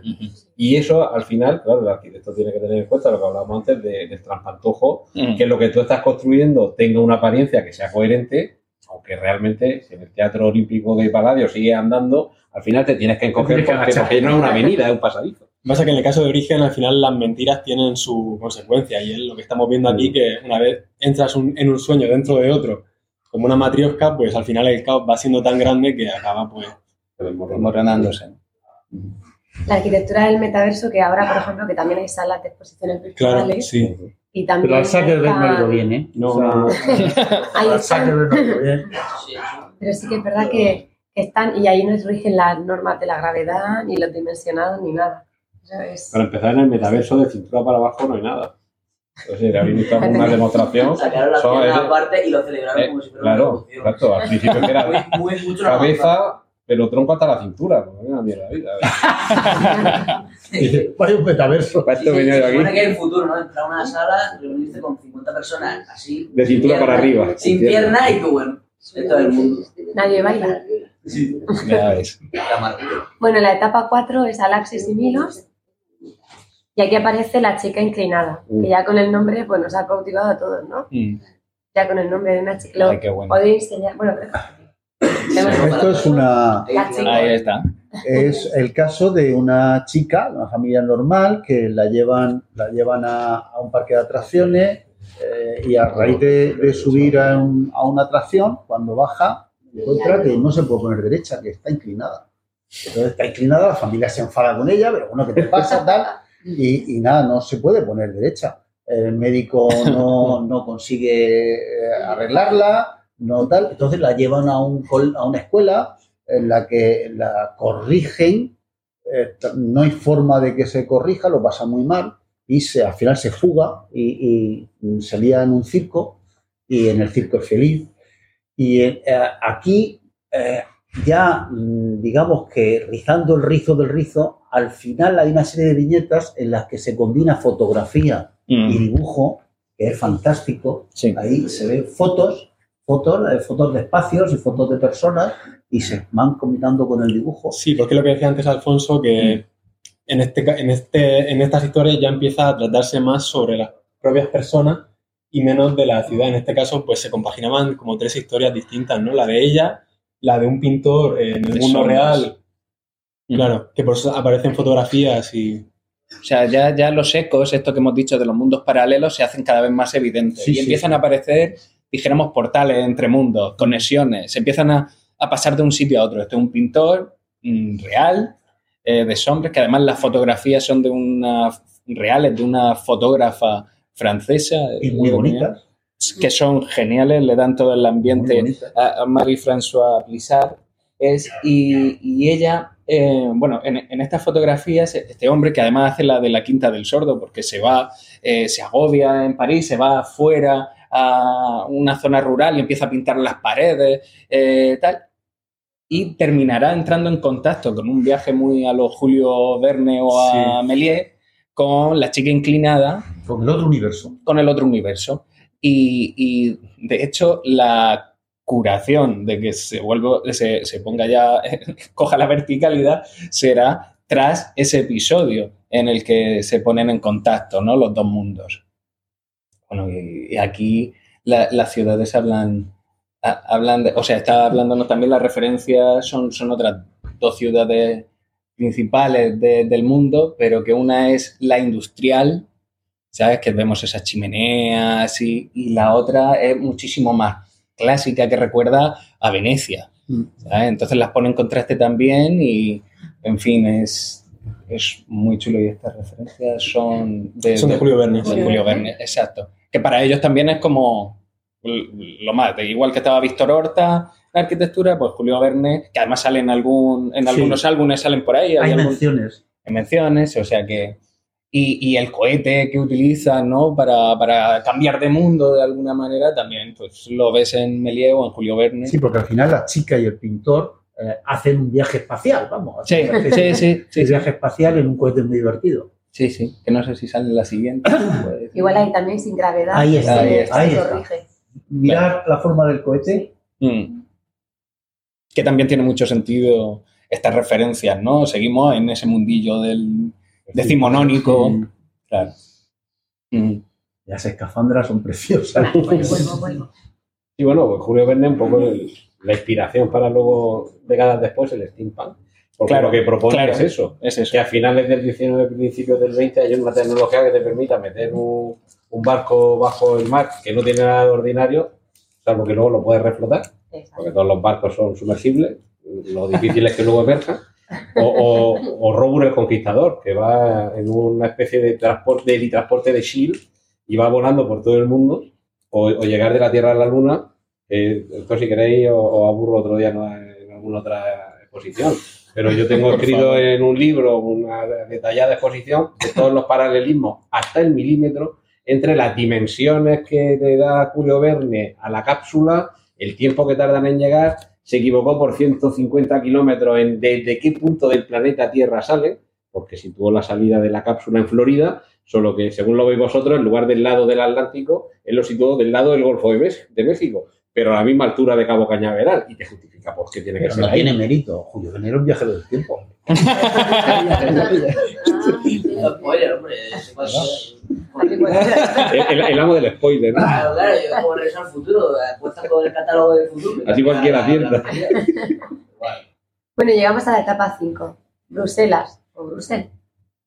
Que es que queremos la, también queríamos terminar en la de los autores, ¿no? De alguna manera, la, la preferida y Esta quizá yo creo que es la más evidente, la más evidente, casi obvia, eh, porque de hecho en la introducción hay fotos, ¿no? De, es una amarga queja de lo Mm. que pasa con Bruselas. O sea, Bruselas, una ciudad maltratada, destrozada y que, eh, bueno, pues ha quedado lo que ha quedado y, y también es en parte un decorado. La Gran Plaza y tal, en buena medida es un decorado. Bueno, pues la historia va de un pobre florista que, eh, siguiendo las modas, decide que la- para ser moderno tiene que vender flores de plástico, que es lo que se lleva, y es lo moderno y tal. Y, y, bueno, pues empieza sus andanzas por allí y allí hay una serie también de urbatectos, bueno, que han decidido cambiar toda la ciudad, hacen unas maquetas casi a escala real, unas maquetas gigantescas de lo que va a ser toda la ciudad. Eh, se encuentra con una chica, bueno, suele haber encuentros con chicas en muchas, en muchas de las novelas, pero eh, le van pasando una serie de historias, se cae enfermo, porque ya estaba enfermo, lo llevan a un hospital, un hospital de los de buen morir, pero hay un, hay un señor que ha decidido que va a hacer un hospital nuevo, moderno, maravilloso, que también es una especie de sueño de la razón y se va viendo por qué. Y básicamente lo que subyace en toda la historia es la crítica muy amarga a, a lo sucedido. porque con, con tanta obra su casa termina cayéndose. Eh, además, la obra, eh, esto de que quieren, creo que está el plano por aquí, sí. Sí. Que, que van a soterrar el, el, Esto es el lo que río. hay, pero son lo que quieren hacer, claro. Y entonces el río se va a tapar, cosa que estaba en discusión en la Bruselas Real.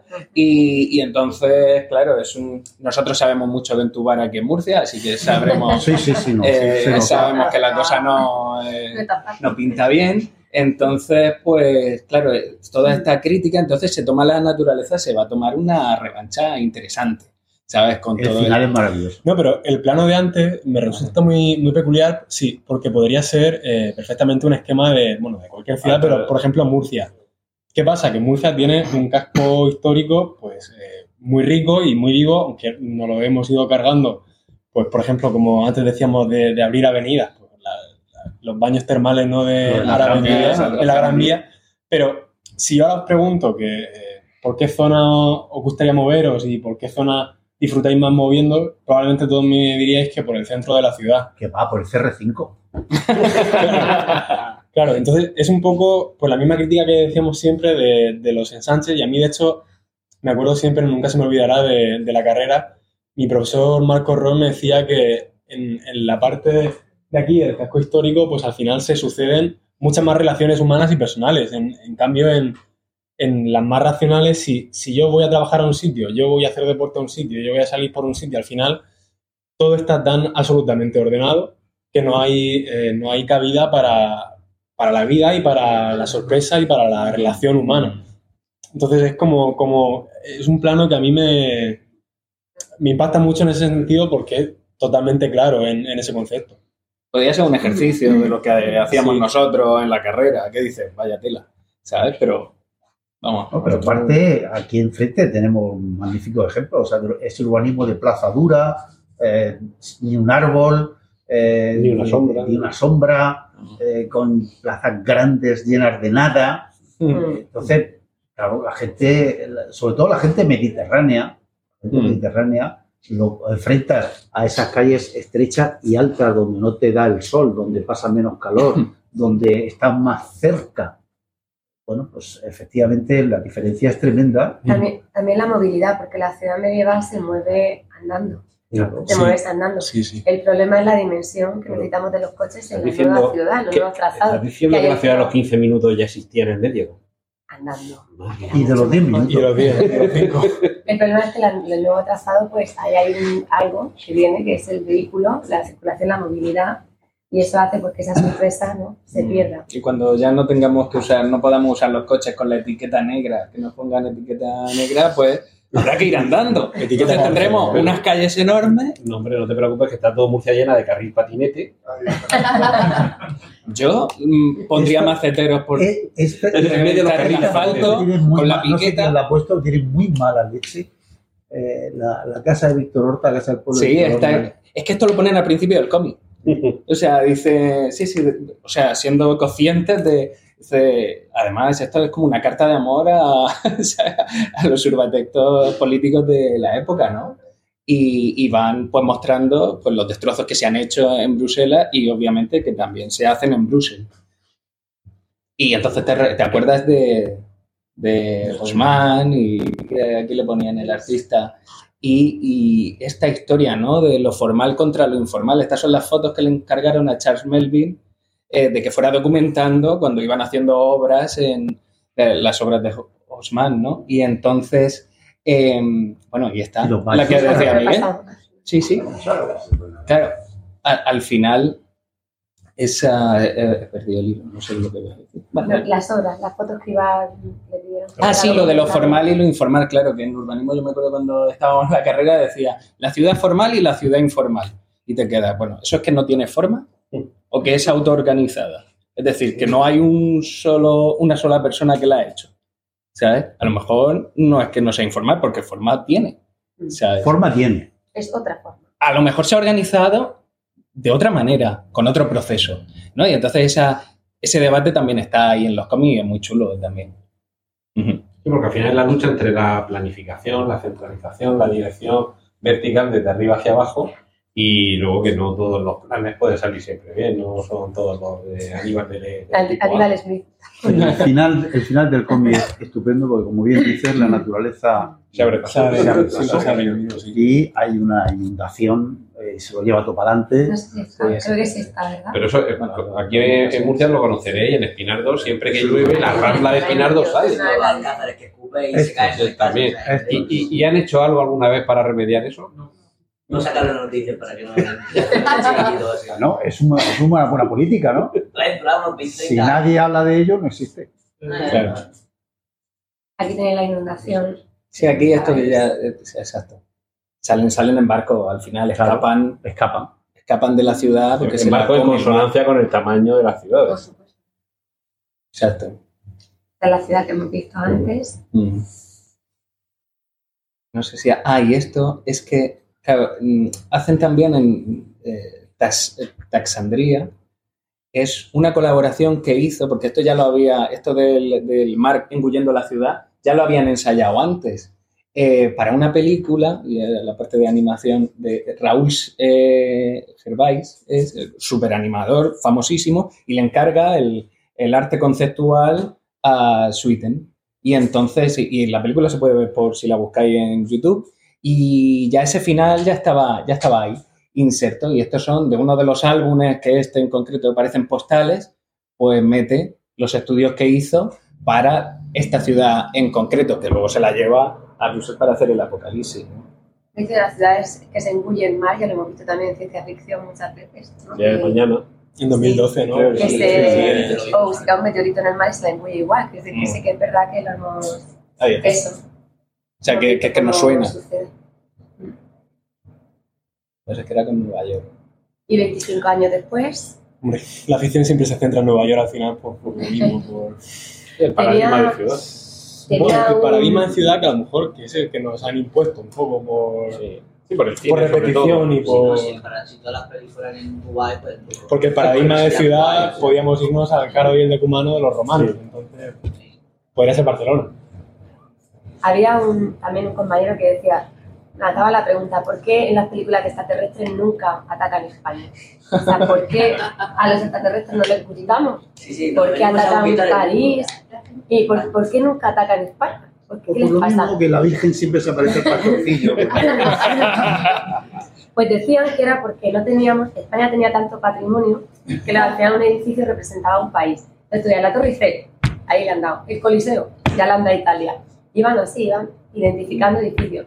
Pero claro, llegaban a España y decían, ¿a qué le damos? No, ¿A eso- la Alhambra o a la Mezquita de Córdoba? Ahora ¿A la Almeida, Catedral de León o a la Sagrada Familia? Almeida ya ha propuesto que en Madrid haya un, docu- un monumento que sea representativo. Entonces, a partir de ese momento comenzarán a invadir. Claro, todavía no nos invaden. De hecho, me han dicho que yo no, no la he visto, que en la antigua, en la primera de la Guerra de los Mundos, sí atacan España. Y Sí. yo tengo que ver esa peli porque En la, novela, que... en la novela es que desembarcan en Cádiz, en la bahía de Cádiz. Pero en las películas de ciencia ficción decían, tenemos tanto patrimonio tan rico que nada nos representa, todo es un mosaico patrimonial. Claro, de hecho pasaron, en Madrid 2012, pasaron una encuesta fuera de España, a ver, eh, esto no, no funcionaba en la carrera también, para ver qué edificio era más representativo. La pasaban a una media población de distintas edades. Entonces, claro, salía la Alhambra de Granada y mucha gente decía, norte de África, no, no sabían muy bien. Tal. Catedral de León, podría estar en Italia, podría ser francesa, tal. Y entonces, por un ochenta y pico por ciento, el edificio que más reconocían fuera de España, y esto disculpadme la mitad de vosotros, pero era así porque más que imagino que queremos a mitad, reconocían como español el Bernabéu, el Santiago Bernabéu. Porque había sido televisado tantas veces que era una estructura reconocible. Por encima la de la Sagrada gente, Familia. claro, por encima de la Sagrada Familia, decían, ese está en España. Y por Porque encima de era la una Asamblea de Cartagena. Tenía fachada, sí, sí, Que no tenía fachada urbana. Es decir, un edificio que tiene fachada dentro de la castellana. Y había sido televisado tantas veces que la gente sabía, ese está en España. Eso es seguro. O sea que por ahora si nos atacan tienen que atacar el. Bernabéu. Por ahora. A no ser que realmente, de verdad, tengamos un edificio que nos represente por encima de todo el mosaico patrimonial que tenemos maravilloso. De nuestra obsesión de medirlo todo en campos de fútbol. Pero pasaba así y al final, bueno, Madrid 2012 no ganó, y no se en la Olimpiada y la encuesta pues se quedó como un punto de reflexión de por qué no nos atacan nunca. En fin, pues no sé. Ahí está. Pues es la teoría del grano de arena. Si queréis comentar alguna, lo voy pasando. Esto era, sí, el- eh, para el fin del viaje, simplemente en este entran en contacto. Yo creo que aquí querían cerrar un poco le- Sí. la serie en este momento, aunque ellos siguen rehaciendo y haciendo, eh, expandiendo el universo. Pero entran en contacto el protagonista de Brussels, eh, Constant, con la chica inclinada Mary. Y, y ella ya es mayor, ya es 25 años después de la primera, desde que la conocimos en la chica inclinada. Y vamos, ella ya es investigadora de como de sucesos paranormales casi.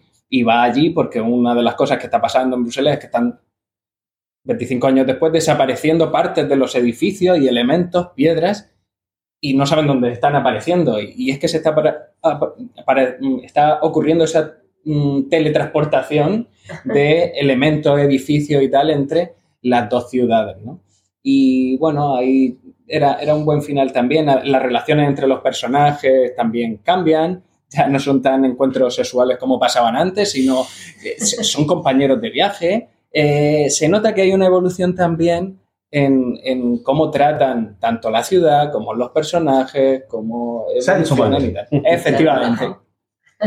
Mm, Y bueno, el fin del viaje. Eso es lo que hemos visitado. Y si tenéis alguna pregunta o queréis comentar Claro. algo mientras voy pasando las del principio, si queréis. las- ¿Tenéis alguna pregunta? Yo sí, yo quería preguntar a todos la opinión que tenéis de la ciudad de 15 minutos, que yo le llamo ciudades cárceles, que es donde quieren encerrarnos. Yo quería que opinaseis sobre ese concepto de, esta película de terror que quieren imponernos. ¿Pero qué consideras película de terror? Hombre, todo lo que va en contra de la libertad es una dictadura. Y se han inventado cuatro, cuatro aplicaciones para decirnos dónde, nos tenemos, dónde, dónde tenemos que vivir y ellos moverse libremente por el mundo. Y empieza por el concepto ese de quitarte el vehículo para que no te puedas mover. Reducir tu movilidad. Yo creo que. ¿Pero dónde, dó- dónde quieres vivir tú? Yo donde me dé la gana. Vale, pero, o sea, pero ¿qué te, lo- qué te está impidiendo hacerlo eso A mí ahora mismo nada. pero con esas ciudades cárceles te van a pedir autorizaciones, permisos. Mira ahora los vehículos, lo habéis dicho vosotros, los vehículos ahora tú estás paga- pagando un impuesto de circulación que ya no te vale porque tienes que sacarte otra, pagar otra tasa, otra tarjetita. O comprar tu que te coche permita eléctrico, algunas ciudades al centro. Entonces, eso ya es guardar tu libre. Lo de la ciudad de la- los 15 minutos, a mí como concepto me parece como una cosa genial en realidad. Siempre lo adornan. lo- No, eh, eh, eh, o sea, se es decir, que tengas todo a mano y que puedas ir a ello andando. Nadie te va a poner una pistola para que salga. No, o sea, si fuera la ciudad de los muros cada 15 minutos, que eso ya existe, ¿por qué no? Lo- las urbanizaciones cerradas al final son Sí. eso. Entonces, eh, la reflexión esta es decir, hombre, estamos desaprovechando. Yo recuerdo un ejemplo este de Ramón López de Lucio de construir ciudad en la periferia. Y él decía que, que eh, construir ciudad en la periferia era un desastre porque al final tenías que montar un autobús para llevarlo al centro comercial, del centro comercial llevarlo, y iban haciendo kilómetros y kilómetros y kilómetros y gastar y gastar y gastar. Decía, parece que ahora, en este momento, en este paradigma, no tiene tanto sentido. Vamos a ver si podemos organizar las cosas de forma que sean más cómodas y las relaciones más humanas. Esto que decíamos de las líneas que nos unen a todos, pues pero claro, eh, todo entra en, en el- en Sí. cuestión cuando te obligan, ¿no? Pero eso es otra cuestión, no es el modelo de las, mo- de las ciudades de 15 Vamos minutos. No, yo porque creo, al final se yo pone sobre la mesa- parcelar o fragmentar en barrios, en guetos, a la ciudadanía y para moverte, salir de ese, de ese parcelo o de ese gueto a otro sitio tengas que pedir autorización. Y eso ha pasado ya, ya está pasando en, en- en París, eh, también pasa en algunos sitios de Inglaterra, de pequeñas eh, ciudades que tienen que Pero esto es una cuestión también de, de sostenibilidad y entonces eh, tampoco te están poniendo un muro porque te están poniendo también a tu disposición un transporte público que funciona. O sea, en, en casos de ciudades como París, aquí en Murcia, pues es una cosa un poco más compleja porque el transporte público, o sea, en vez de evolucionar, está involucionando. Entonces, eh, no podemos olvidar que gran parte de estas medidas se están tomando eh, por razones medioambientales y sostenibles. Es decir, mm, el urbanismo sostenible es un concepto que existe precisamente por lo que con las ciudades de 15 minutos, si yo no tengo que coger el coche para trabajar, mm, no tengo que coger el coche para ir a ver a alguien, no tengo que coger el coche para comprar, no tengo que ir a co- coger el coche para nada, pues es mucho más sostenible. O sea, independientemente de que tú, pues si en un momento dado te quieres ir a la playa, al campo, a vivir a otro sitio, puedes hacerlo porque a tu disposición se tendrían que poner eh, otro- otros sistemas como un transporte público eficiente. Mm, Pero no podemos olvidar que también vivimos en un universo con recursos finitos y, y que tenemos que eh, respetar. Entonces, no es tanto una pérdida de libertad, sino eh, una reestructuración de nuestras libertades conforme a lo que tenemos. De todas Vale, formas, aunque, aunque el coche fuera eléctrico, todo ecosostenible, se hubiera hecho con plástico reciclable, el problema es que te siguieran poniendo trabas a que tengas esa libertad de que tú te montas en tu coche y te vas donde te dé la gana. Que yo creo que lo deseable es que en 15 minutos lo tengas todo a tu alcance y que puedas ir andando, que es más sano. Aquí en Murcia 15 minutos andando en julio puede suponer la muerte. Eso también hay que tenerlo en cuenta. Con lo cual, ordéname la ciudad de manera que si yo me tengo que mover andando en un perímetro de 15 minutos, que pueda hacerlo. Efectivamente. Que tenga sombra, es que que tenga arbolado, por ejemplo, que no tenga plazas duras, pero que pueda seguir teniendo mi coche de combustión. Yo tengo un Mercedes, bueno, antiguo, de los años 90, pero antiguo, y yo ya no voy a poder entrar a Murcia con ese coche, pero tengo otro coche. Entonces, no me prohíbas tener ese coche, prohíbeme si acaso entrar al centro para no contaminar, pero déjame la libertad de que yo el fin de semana me monte en mi Mercedes viejo, me quite el techo y me vaya a Sierra Espuña, contaminar Sierra Espuña. Que eso sí me van a dejar hacerlo, y es lo que no tiene ningún sentido. Pero, No, pero precisamente cuando te ponen una serie de impedimentos, tienen que ofrecerte las facilidades para que esos impedimentos no sean. Yo creo no que sean- por donde él va, por donde él va, es aquello tan viejo de, de, de Goya, del sueño de la razón, eh, genera monstruos. Eh, el problema mm, eh, ahora con la tiranía de lo políticamente correcto Exacto, y ese tipo de cosas es que lo que inicialmente es un concepto perfectamente defendible y lógico y sensato, o sea, eh, lo que no puede ser es el urbanismo Polaris World. O sea, no puedes poner mil viviendas en mitad de ninguna parte. Con campo de, de- de golf y césped en Murcia. Dice, bueno, vamos a ver, ¿estamos locos? Como en el desierto hacen megaciudades. Bueno, pues estamos locos. Bien. Esto es Las Vegas, ¿no? Aquí en mitad del desierto hago Las Vegas. Bueno, pues no puede ser. Entonces, eh, de momento nos hemos caído del guindo ahora los urbatectos y hemos decidido que, que, bueno, que, que en la ciudad medieval y la ciudad pequeñita en la que tú ibas y no pasabas calor y, la- y comprabas el periódico abajo de tu casa y no tenías que coger coche, que está de puta madre. Y que en cambio vivir en la alcaina y tener que coger el coche para comprar el pan, pues a lo mejor no es tan útil. Bien, dicho eso, es verdad que hay que tener cuidado porque lo que en principio es una cosa muy sensata, muy lógica y tal, puede acabar en el que efectivamente sea un gueto en el que tú no puedes salir de tu barrio prácticamente si no tienes la, la pegatina no sé qué, la etiqueta no sé cuánto, y hay que vigilarlo. Pero aunque haya que vigilarlo, siempre será mejor una ciudad en la que tú y yo nos podamos ver en el bar de la esquina y yo pueda trabajar, ir an- andando al trabajo y pueda ir andando a comer y pueda ir andando a comprar tomates. Pero porque tú lo has decidido. Porque tú quieres y porque te lo permite. Yo creo que- La, la situación en la ciudad. Yo creo que fomenta No por la- imposición. fomenta el urbanismo de barrio. Porque es cierto que es que hay barrios que no tienen, Sí. no puede llegar ni en 15, ni en 20, ni en media hora, ni en, un- ni en 60 Si vive minutos a una zona de verde, Juan de Borbón, está ni a un colegio. Está 15 creo que minutos la llega hasta introducción va en, en lo de la agenda urbana esta, el ODS, o sea, habla, habla de ciudades y comunidades sostenibles y dice que no solamente es consumo de recursos, sino también es sostenibilidad social. Es decir, que realmente para que una ciudad sea sostenible tengo que tener acceso al transporte público, tiene que ser accesible, a equipamientos culturales. Entonces yo creo que fomenta, o esa es la idea que quiero pensar, eh, esa, ese urbanismo de barrio. Pero está claro que cuando, yo te- estoy de acuerdo que cuando generas ese urbanismo de barrio tienes que trabajar muy bien las conexiones con los otros barrios. O sea, Claro, no puedes empezar la casa por el tejado, Claro, tienes que tienes que las diseñar el barrio de decir, si yo quiero tengo a tres minutos un parque y Claro. voy a tres minutos a un colegio y a 15 minutos al trabajo. Pero debo de tener muy buenas conexiones con los otros barrios y es casi más importante ese espacio intersticial que los propios barrios. Esa capacidad de elegir, de, de- de Bueno, esos saltos de había más de poder. preguntas, creo, Sí, por aquí creo que habían levantado. la mano. Sí, yo quería una reflexión de la mesa sobre, si voy a hablar de horror, eh, el tema Bueno, tenía, eso- tenía, tenía que hacerlo. Ahora sí un poco horror. Eh, esa, esa, esa aparente obsesión de los diseñadores eh, cineastas con vincular la arquitectura del horror con lo orgánico y con lo biológico. Yo voy a hacer- voy a ¿por qué hacer así. esas influencias de que todo es de que todo es, todo es Giger y todo lo que sea biológico es mal. Verdad. Si viene de esa, de esa tendencia racionalista, de esos urbatectos que consideran la auto- la autonalidad y la línea recta un ejemplo de rectitud y de bondad y todo lo que sea orgánico, fluya o, o tenga características líquidas, algo repugnante y por lo tanto horroroso. Que pensaba que ibas a sacar ejemplos de Alien, A ver. de la película de Batman, de Sí. Sí, lo que pasa es que es un, un tema que, como se ha ido tratando en otros ciclos, de, sobre todo de Cinemark, es verdad que no, no, no lo hemos traído y no hemos incidido en eso, pero a ver, es que no sé si has visto la película Midsommar.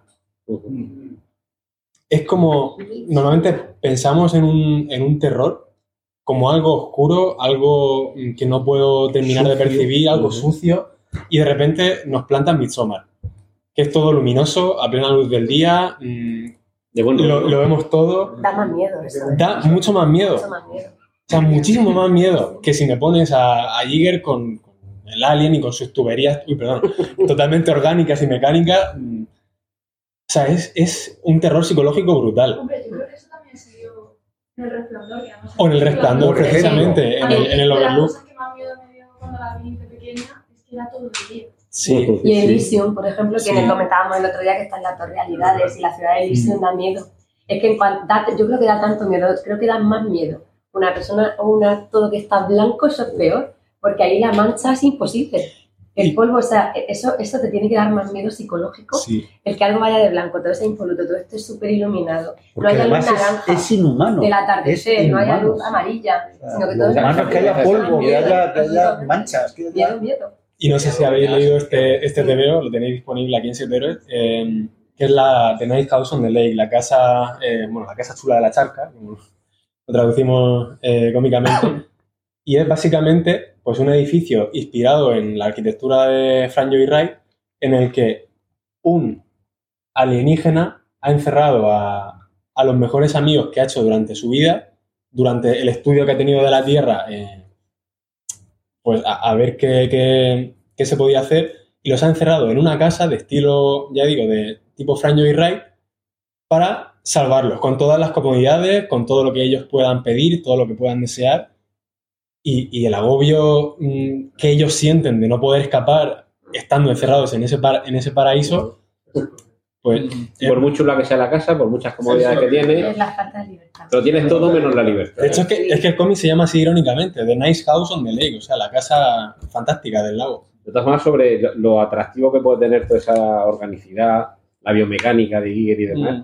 yo creo que es por contraposición a lo que estabais comentando antes de la ortogona- ortogonalidad de la arquitectura, en la que yo planifico, yo diseño, y yo controlo el proceso de construcción o de fabricación, si fuera un dispositivo, en vez de una ciudad, con lo que yo no controlo, que es el proceso de crecimiento de un cuerpo o de un organismo, porque no, sí, tú a voluntad puedes, a, a vol- a voluntad puedes hacer que crezcan algunas partes del cuerpo, pero solo algunas y solo en una dimensión. Todo lo demás no lo puedes controlar. Y, y cuando además se escapa del diseño habitual, y tenemos monstruos o criaturas que se escapan del diseño racional de un ser humano o de un ser vivo de los que conocemos, claro, vuelve a ser el terror a lo desconocido. ¿Y qué es lo que desconoce? Aquello que no puedes controlar. De hecho, cuando encerramos cosas, encerramos cosas en cajas. Y las cajas son pura geometría. Da igual la forma que tenga lo que tengas que meter en una caja. Bueno, ojo, caja. ojo con lo que entre una caja, pues tiene a Pandora y a, a- a la configuración de lamento de Hellraiser. Sí, pero quiero decir que la forma de la caja Mm. ya, ya tiene esa imposición de que dentro habrá muchas formas, pero también podría ser la propia forma orgánica. En cambio, la forma de la caja es un cuadrado, un rectángulo, y tiene tapa que también es cuadrada, y si algo te sale, vuelve a cerrar la tapa. O sea, que es la necesidad de, de- de- de geometrizar la vida que a veces pues no se puede Y geometrizar. luego para romper ese, ese, ese límite al horror, te viene Lovecraft con sus geometrías no euclidianas, que ya sabéis lo que significa, pero que ya te imaginas que no hay unas esquinas de ángulos rectos donde puedas contener al horror. De verdad que, que existe eso, ¿no? De, de la necesidad De todas formas, la crítica yo la asumo perfectamente en el sentido de que yo creo que los urbanistas eh, y los arquitectos eh, inevitablemente queremos jugar a ser Dios. O sea, yo quiero, yo quiero decir cómo vas a vivir tú y ya está, me da la gana y, tú vas a vivir como yo quiera. Esa, eso que muchas veces el usuario dice, pues no me da la gana, eh, durante mucho tiempo ha sido así y, y el usuario no ha tenido más tutía que vivir en esa calle recta y en ese barrio con esa plaza. Yo decido que esta plaza va a tener forma semicircular y tú tienes que vivir una plaza semicircular. Eh, bueno, eso evidentemente se cuestiona y cada vez está más cuestionado, sobre todo porque realmente es inhumano. O sea, proyectar barrios y barrios enteros, eh, lo que un poco hizo Bofil cuando se dedicó en Francia a hacer esos disparates que hacía, que le dio mucho dinero, pero que le salían cosas mm, que daba un poco de viejito.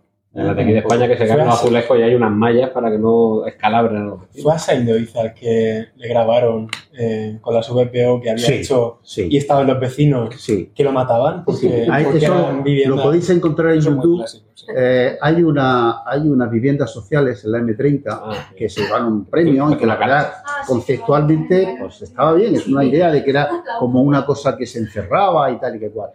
Eran viviendas sociales y pues como era una cosa así curva y tal, pues el único problema es que la gente que estaba ahí no podía arrimar la cama a la pared no, no podía arrimar la cama a la pared. Y además si te tocaba la ventana de no sé qué forma, dices, sí, pero es que la ventana no puedo poner la mesilla de noche. Tiene usted la mesilla de noche. Entonces hay una discusión muy gorda, muy gorda entre el arquitecto, un arquitecto muy prestigioso, y un usuario, un señor de allí que le habían dado una vivienda, y al final cuando ya el otro se ve con todas las cuerdas, dice, pues haberse hecho usted arquitecto. Pero fíjate, ¿La Torre Blanca?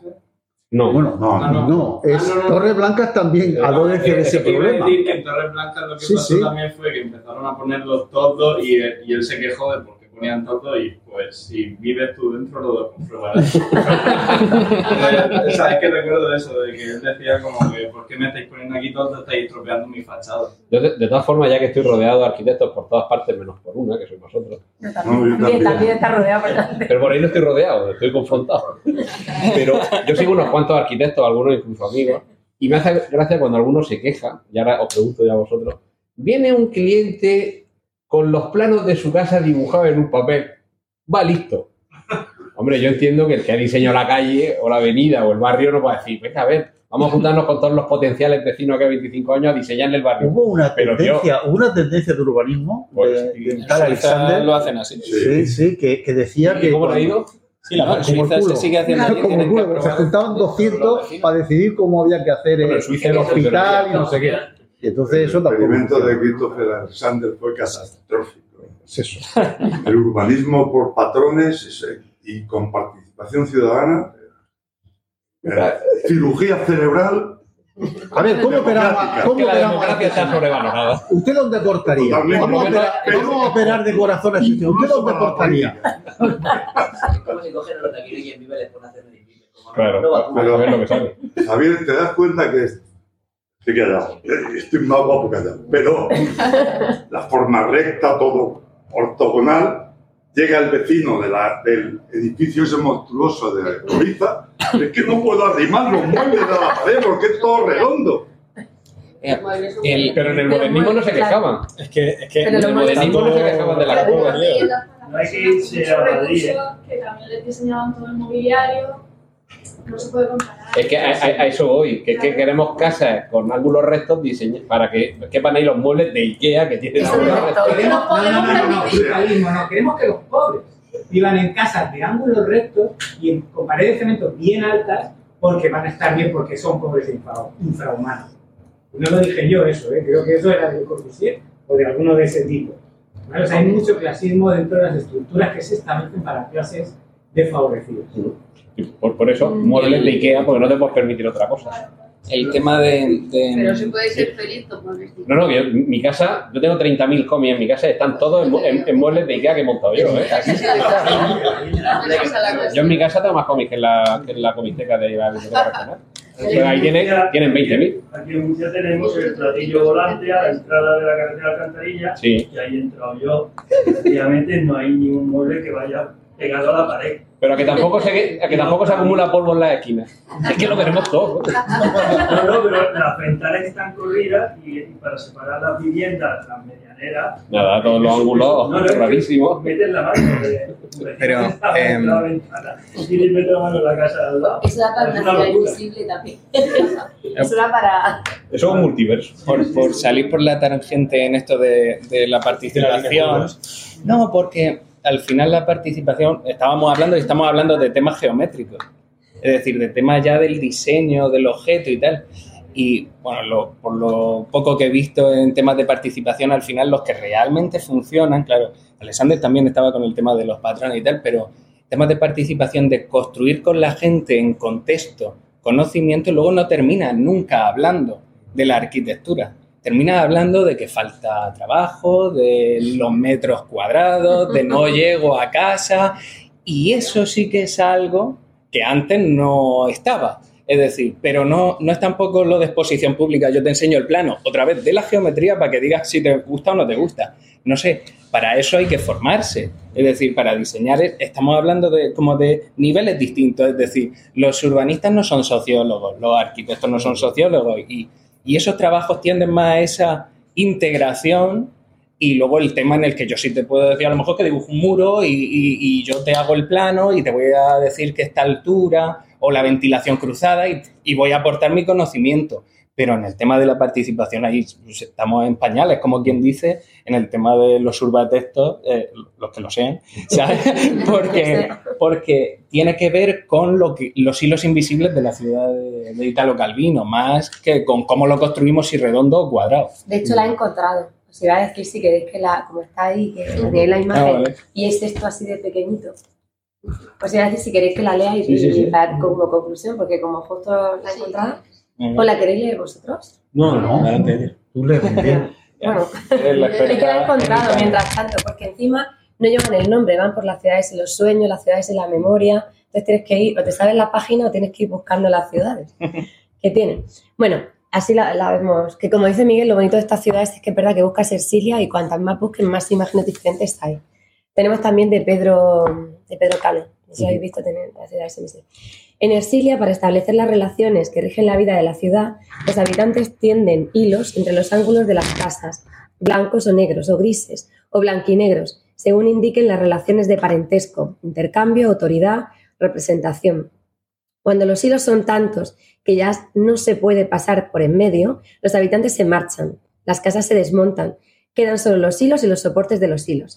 Desde la ladera de un monte, acampados con sus enseres, los prófugos de Ersilia miran la maraña de los hilos tendidos y los palos que se levantan en la llanura. Y aquello es todavía la ciudad de Ersilia, y ellos no son nada. Vuelven a edificar Ersilia en otra parte. Tejen con los hilos una figura similar que quisieran más complicada y al mismo tiempo más regular que la otra. Después la abandonan y se trasladan aún más lejos con sus casas.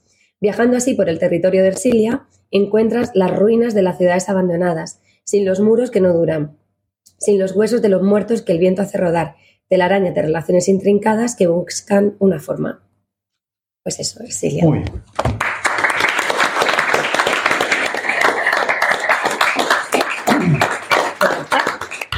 Cortinilla de estrella y... ¡Y corten! Gracias por escuchar Preestreno. Puedes contactar con nosotros en emilcar.fm barra preestreno, donde encontrarás nuestros anteriores episodios. Genial, a positivar.